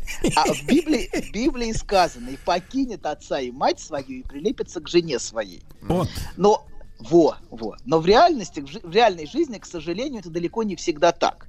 То есть в этой фразе что сообщается? Что лояльность новой семье, то есть своей жене или мужу, должна быть сильнее, чем изначальная лояльность по отношению к родительской семье. То есть вот эта связь с новой семьей должна быть сильнее. В, этом в этом главный посыл. Вот. Но во многих семьях, к сожалению, существует конфликт лояльности. Когда скрытый долг перед родителями разрушает эту молодую семью. Когда чувство вины перед родителями не дает им, не дает им нормально существовать. И в итоге приводит к разрыву. В каком-то смысле а, брак приносится в жертву родителям. А, и их чувство вины, собственно, приводит к тому, что этот брак приносится именно вот как, как, как, как на алтарь родительский. И разрушается эта связь новая. То есть в патологических семьях субъект сталкивается с тем, что им не позволяют взрослеть и разделяться. Вот. А Они скажи, пожалуйста, а кто э, главную эту роль вот играет э, в этом? Бабушка, бабушка. Бабушка, да вы что? Бабушка, конечно, конечно. Гла- глава, Вообще да, интересно, глава. интересно, в нашей, знаете, а в нашей, мне кажется, ну не ладно, в нашей культуре это э, Вы широко путаете, сказано. видимо, две культуры, да. Да, но они- Погодите, погодите, понимаете, погодите, погодите, тут получается, смотрите, семья у нас одна, культуры разные. Вы на это намекаете? Кстати, народ интересуется. Народ интересуется, доктор, вы не в честь э, Песоха отхлебываете. Пока рано, от- подождите, рано начинать. Кто знает, по какому вы календарю? Доктора еще поучите, когда ему, так. Нет, начнется, вечером. А, И, конечно, нужно, да, нужно будет пить вино. Это заповедь такая. М. Вот, да. да, Четыре бокала нужно выпить. Да, прям ночью. Да, такая заповедь. Это, это правильно, и даже это указывается пить в эту ночь. Вот. Значит, ладно, продолжаем. Да вы знаете, вы А, и без указки справляетесь каждый день. Ну, по указке, знаете, как-то легче. Э, Доктор, это называется от сердца, когда идет. Да, да, да. Ладно, значит. А, так, вы все время меня сбиваете. Я уже потерял мысль. Сейчас, подождите, вернусь. Мы говорили Пока вы будете том, возвращаться что- к мысли, я маленькую заметку прочел. Пришло из Финляндии. Доброе утро. Это мужчина, который, я так понимаю, каждый день уходит на несколько часов с собаками в лес. Потому что жена смотрит по подписке сериалы, и, а он их не выносит. Так вот, Сергей, умоляю, спросите у профессора, дочери 20 лет, не хочет уходить из дома. Так и говорит. Хочу жить с вами. Мне страшно терять эту жизнь рядом с папочкой и мамочкой. Привязанность к дому у ребенка адская. Одна надежда, что поедет учиться в другой город, но целыми днями рыдает из-за этого. Говорит, не хочу никакого мужа, льнет к отцу, а ему прям-таки неприятно от этих Прям объятий. так и не, прямо, прям вот так неприятно. Я прям Вот, чувствую. вот человек это. пишет, вот мы это- уважаем таких искренних людей. Как ему тяжело, я прям так и чувствую. Прям как ему неприятно, но он преодолевая Я смотрю, продолжает и страдания Смотрю, к вам-то, к вам-то давно никто не льнет, да? Ну, по-разному бывает. Я, да, бывает по-разному. Продолжаем. По-разному. Значит, а мы говорили, что, а, значит так, мы остановились, что лояльность родителям разрушает часто бессознательная лояльность родительскому желанию. Причем, видите, оно часто родитель сообщает, что это он хочет. Так же, как, например, мать может сообщить, это ребенок продолжает приходить в постель. К роди- Знаете, вот одна из проблем. Ребенок приходит в постель к родителям. Или у ребенка школьные фобии. Например, можем в следующий раз об этом поговорить. Но за этим часто скрывается желание, желание родителя, выраженное ребенком. Ребенок, маленький ребенок, очень чувствителен к желанию родителя и желанию матери, в частности. И, например, если мать, а, а, мать, матери неприятно а, спать, например, в постели со своим мужем, или по, по каким-то другим причинам ей сложно, она бессознательно будет ребенка притягивать к себе. Но, конечно, она будет говорить, что это он хочет, что это ему страшно. И я никак не могу его приучить к этому. То есть она будет говорить о своем желании через ребенка. И, э, и все будет так. Она будет ребенка водить к психотерапевту, например, и говорить, что вот это у него проблемы. Но за этим стоит часто бессознательное желание, чтобы ребенок никуда не уходил. Которое, чем меньше ребенок, тем легче он это считывает. И тем легче это выражает с- сам. сам. Понимаете, да? Поэтому, Мы когда все говорят, понимаем. это маленький, это вот он не хочет, а я-то очень хочу. В этом всегда есть, особенно если это маленький ребенок, в этом всегда есть скрытая игра. То есть вас где-то, как бы это сказать, э, э, неявно, может быть, даже неосознанно, э, ну, не обманывают, но э, вас тоже вовлекают в эту игру. Что это вот ребенок такой. Ладно, продолжаем. Значит, мы, а, мы остановились на том, что, а, что а, чувствуют, дети чувствуют, что они вынуждены хранить лояльность семье происхождения и тем скрытым правилам, которые в ней присутствуют. И многие люди с неразрешенным конфликтом лояльности выбирают а, промежуточное решение или используют собственных детей для разрешения этого конфликта. То есть они перекладывают проблему на них. Я хочу попробовать это проиллюстрировать, но иллюстрация будет сложной, и вам придется сконцентрироваться. Я Вот она будет- сконцентрировался. Максимально. Давайте, держитесь, не прерывайте Так. эту иллюстрацию. Хорошо, Так. смотрите. Представим таких Ромео и Джульетту, которые построили свою семью на противостоянии с требованиями родителей. Так. Ну, вот просто и Выжившие. Мгм. Да, выжившие. Пьеса не дает такого развития. Ну, в пьесе оно заканчивается а, в самом приятном моменте. Вот. Но представим, что им удалось сбежать. Вот. Так. Представим, что им удалось сбежать и построить отношения. И это весьма вероятно будут отношения, построенные на дружбе против. Понимаете, да, они будут дружить против родительских семей, где каждый из них является опорой для другого в противостоянии требованиям родителей и требованиям лояльности. Вот. И, несомненно, каждый из них все равно будет скрыто чувствовать вину за предательство по отношению к требованиям своих семей. Ну, это пока понятно, да? Понятно, Вот, и, та- понятно. и тогда они могут найти решение. Вот выход из этого какой? Это использовать их ребенка, который у них появится как инструмент оправдания их отношений. Ага. То есть ребенок становится как бы причиной, на которой держится их связь. И позволяет им внутренне противостоять тому чувству вины, которое есть в каждом из них. Но какая цена этого? Цена этого является перекладывание проблемы на плечи следующего поколения. А, да. И, собственно, этот ребенок, на котором все держится, который сейчас стал основанием брака, теперь не может себе позволить уже разделиться с ними. Понимаете, он как бы является оправданием.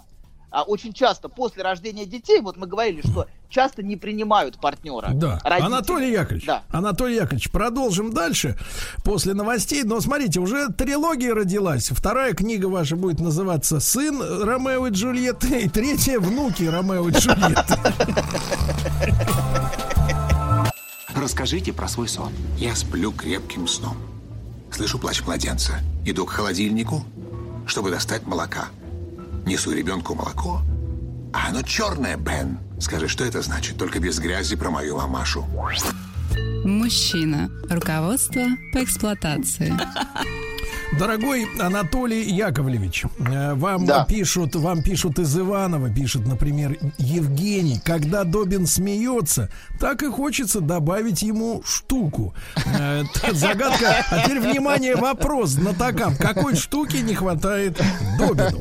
Значит, Доктору все да. Ну что же, Доктору э, друзья мои, итак, итак, Анатолий добрался Да. до святого, Тут до Уильяма нашего Шекспира. информацию и сообщают, что Петрарка это не средневековье, а эпоха Возрождения. Я хотел бы поблагодарить, это очень новое То есть и очень ценная информация. Да, да.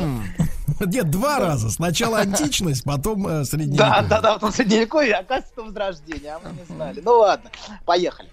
Значит, а, так, мы так вот с таким на том, багажом недалеко не уедешь, доктор. доктор. С вами точно. Придется вас Бросить. в лесу. Ладно, поехали.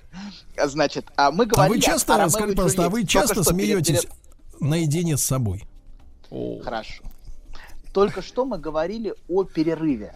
А, а, по перерыве. Только что мы говорили о Ромео и Джульетте. Вспоминаете? Да, Значит, да, на- да. Которые построили Которые выжили и построили, да. требованиям родителей. Да, и что у них появляется ребенок. Это какая-то странный Ромео и Джульетта. Это, конечно, удивительно. Но представим, что такое возможно. И на, на которого перекладывается ответственность за, за их брак. То есть он становится связующим звеном. Очень часто ребенок становится опорой брака. Вы знаете, когда говорят, я не могу уйти за ребенка, ну или что-то такое, то есть видно, что ребенок нагружен какой-то функцией. Вот тут он нагружен функцией защиты от чувства вины перед родителями. Вот этот ребенок, и тогда, кстати говоря, когда появляются внуки, родители могут принимать своих собственных детей. А, до этого часто они не принимают ни пару. Вот мы говорили в начале, что родитель может не принимать, например, избранницу. Э, Вот. А потом, когда появляется внук или появляется внучка, родители смягчаются. Так и тут. Но ребенок становится в каком-то смысле оправданием перед родителями. Для Ромео и Джульетты их ребенок стал как бы основанием, почему они, как бы, почему их брак держится. Вот. А, но в результате что происходит? А, значит, что став основанием брака, этому ребенку уже может не позва- могут не позволять разделяться с ними. Поскольку его уход во взрослую жизнь не только опустошит жизнь этих Ромео и Джульетты взрослых, но и оживит их чувство вины перед, роди- перед родителями. То есть, Понимаете, он, да? то есть он главная причина эти, этой связи мамы с отцом. Да, да. И его уход становится катастрофой для этой пары. Такое очень часто бывает, когда роди- дети выходят из семьи, родители разводятся. Вот. Потому что уход во взрослую жизнь их ребенка может привести к тому, что они, например, вот эти Ромео и Джульетта, лишатся защиты от их внутреннего чувства вины. И у них могут начаться очень серьезные проблемы в браке, когда эта защита исчезает. Это скрытое чувство вины может привести к тому, что начнут появляться скандалы, конфликты, разборки. Вот, то есть эти разборки и конфликты могут на самом деле мотивироваться внутренне скрытым чувством вины каждого из партнеров перед собственными родителями. Вот. И в итоге вот это неразрешенное чувство вины может привести к разводу. Их брак может пасть жертвой их чувства вины. Или же они будут постоянно удерживать свое дитя рядом, не отпуская во взрослую жизнь, чтобы от этого чувства вины защищаться. Понимаете, да? Да. Вот. И это значит, и что это значит? Это значит переложить всю тяжесть их внутреннего конфликта на ребенка, который уже сам вынужден хранить лояльность. А у меня И- есть, э, у меня есть вариант, доктор. А Давайте. что если вместо себя да подсунуть-ка им внучка? Это вариант, и мы даже знаем, откуда такие идеи, бабуля. А, да. Очень часто, кстати говоря, своим родителям дают выкуп. Это очень точно. Вы невероятно точно сказали. Мы с этим часто сталкиваемся, что женщина рожает ребенка для своей матери и потом отдает его на воспитание собственной матери. Сама как бы платя кровавую дань такую, знаете, принести э, такую человеческую жертву. Вот забирай его, а теперь я свободна. Как бы душа за душу, что ли. Давайте так вот. Теперь вот, вот тебе, вот тебе замен меня.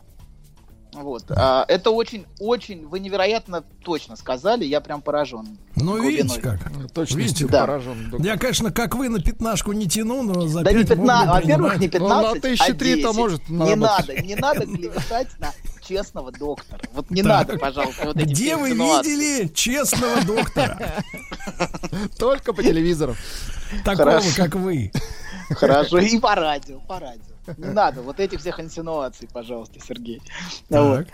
Так вот, значит, короче говоря, они перекладывают всю тяжесть их внутреннего конфликта на ребенка, который вынужден хранить лояльность, чтобы не чувствовать себя предателем. Таким образом, важно, чтобы отношения не строились, во-первых, на дружбе против. Это важно.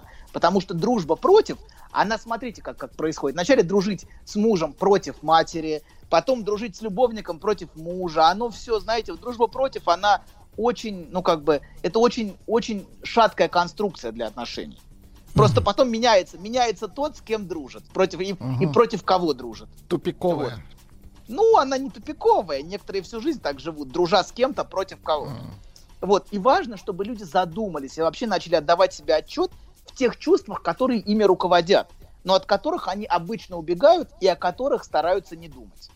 Чтобы за наши проблемы и конфликты не пришлось платить нашим детям. Хотя обычно это любимая защита в семьях. Причем не только в семье, но и в социуме даже. Посмотрите, какие огромные долги накапливают разные общества в последние десятилетия. Ну, Это наивно какие? полагать, наивно полагать, что по счетам платить не придется. Да самые буквальные, посмотрите. Вы Как про, раз- вы про американский внешний долг? Да, во, во, всем, во всем мире мы живем, в общем, фактически за счет будущего поколения. А, это долг, это тоже долг, кто-то же должен будет его оплачивать. Понимаете? Это метафора того, как наша, метафора нашего образа жизни. Жизнь в долг. Жизнь, кредитные карты и все вот остальное. Вся, весь этот способ жизни – это определенная метафора нашего психического существования, которая а, с, с, нач- ну, с 80-х очень активно. Ну, в общем, не будем уходить в политические темы. Вот. Это Короче проклятая рейгономика. ну, Вот. ой, ну хорошо, да, да, неолиберализм, понимаю, да, да. Козыря достал. Тэтчер, да, На давайте, стол положил. давайте, да. Потом Гринспан, давайте, да, дожмем. Так вот, первый аспект патологической семьи – это запрет на разделение и скрытое требование хранить лояльность родительской семье. Второй аспект. Вот. Это невозможность занять другое место, чем то, которое отведено. Как, например, в случае с Ван Гогом, о котором мы говорили в прошлый раз. Он все время мучился, метался, ему невыносимо было на том месте, которое он занимал. И нормальная семья помогает человеку развиваться. Патологическая же всячески этому препятствует. И чем более патологична семейная структура, а тем более она ограничена и ограничивающая. И тем меньше в ней возможности для развития и взросления. Тем больше семья и родители привязывают каждого субъекта к определенному месту. Ну, Есть скажите, Да. профессор, а в каком возрасте вот закрепляют ребенка в такой семье? Ну вот давайте я попытаюсь вам сейчас это показать. Например, давайте так. Есть семьи, где матери с подростками общаются как с младенцами.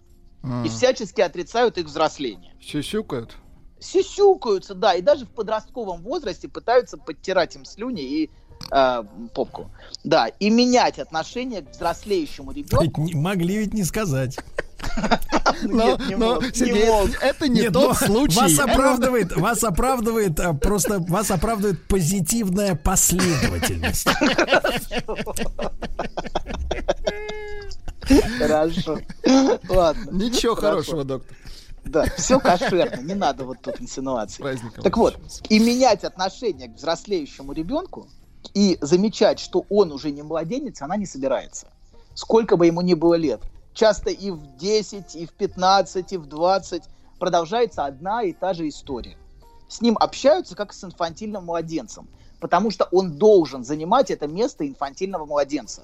То есть ст- способ общения, понимаете, в семье не меняется. Слушайте, Он- доктор, а тогда Да. смотрите, какая мысль. Помните, мы с вами упоминали как-то, а может быть не с вами, но упоминали.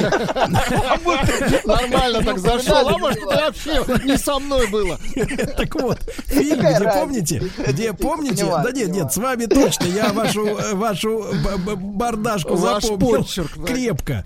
Э, Так вот, фильм про э, мальчика-робота, который был взят Да. на замен настоящему. То есть это вот идеальный вариант. Он не растет, не, не развивается, а вот такой же пятилетний остается навсегда. Да, абсолютно. Никогда не абсолютно. предаст, всегда маленький, да.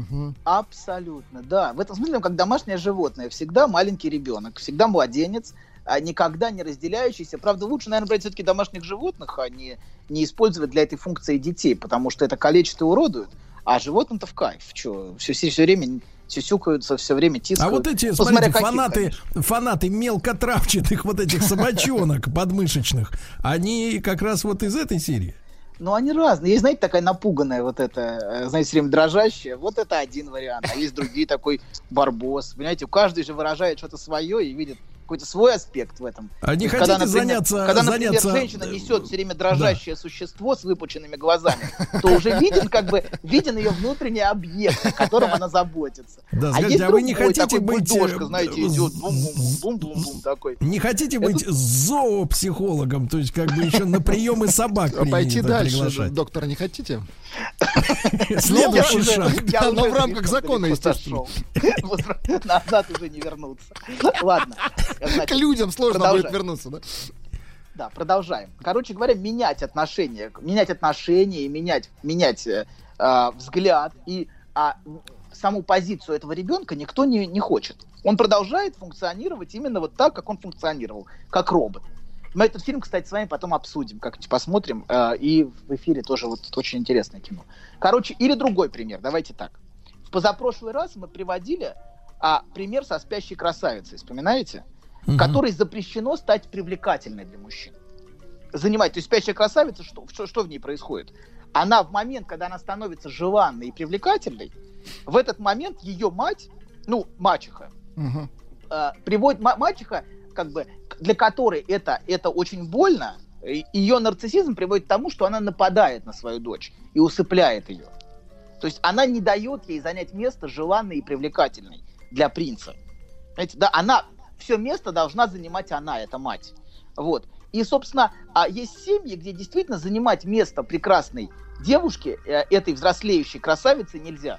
Вот, Вот смотрите, где- доктор, Да. доктор, вот вы говорите, а вам пишут из Москвы.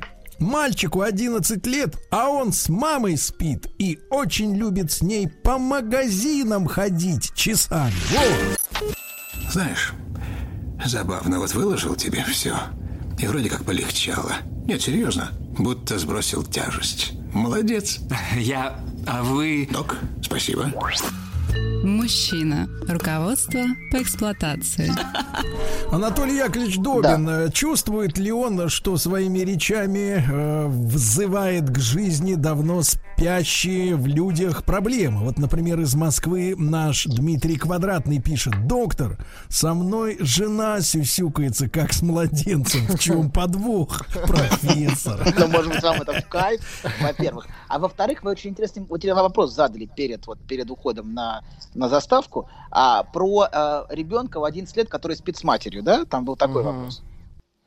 А, да, смотрите, проблема же идет не... Проблема, проблема идет изнутри ребенка. То есть он начинает взрослеть, начинается половое созревание. Теперь представьте, какая, какая-то катастрофа психическая для ребенка, когда он а, как бы в постели с матерью, а у него психически уже половое созревание, физически даже половое созревание наступает. Вот, это, в общем, а, необ- ну, это здесь, а, это, это, это пахнет, в общем, психической катастрофой такого рода ситуации.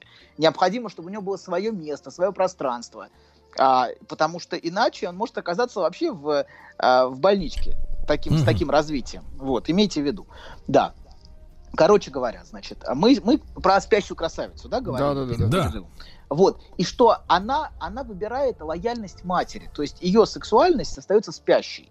И она отказывается от отношений с мужчинами. Все время занимая место хорошей, правильной, лояльной дочери. Но без отношений.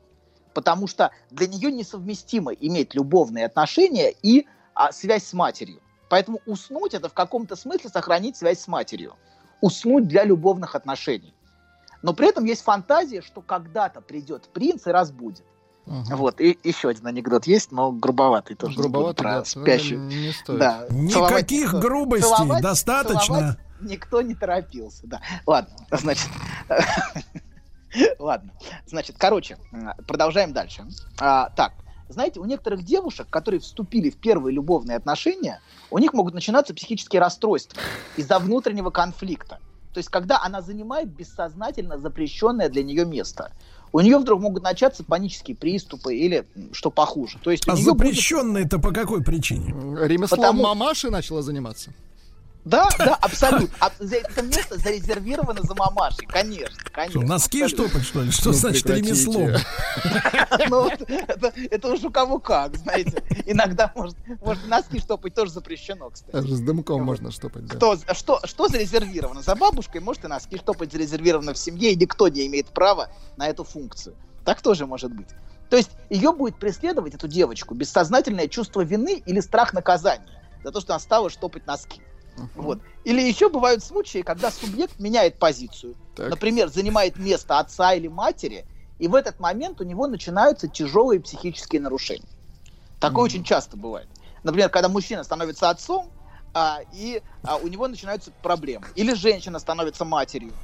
Наверное, Психиатры полагают, что послеродовые депрессии, Вообще, в принципе, психозы в принципе, доктор, доктор, с я- гормональными изменениями. Доктор, Да. э, дело в Да. том, что ваша биография недостаточно изучена, поэтому не буду ссылаться на оригинал. Но вы знаете, когда человек становится отцом, у него в любом случае начинаются проблемы. У него начинается жизнь, которой не было до этого.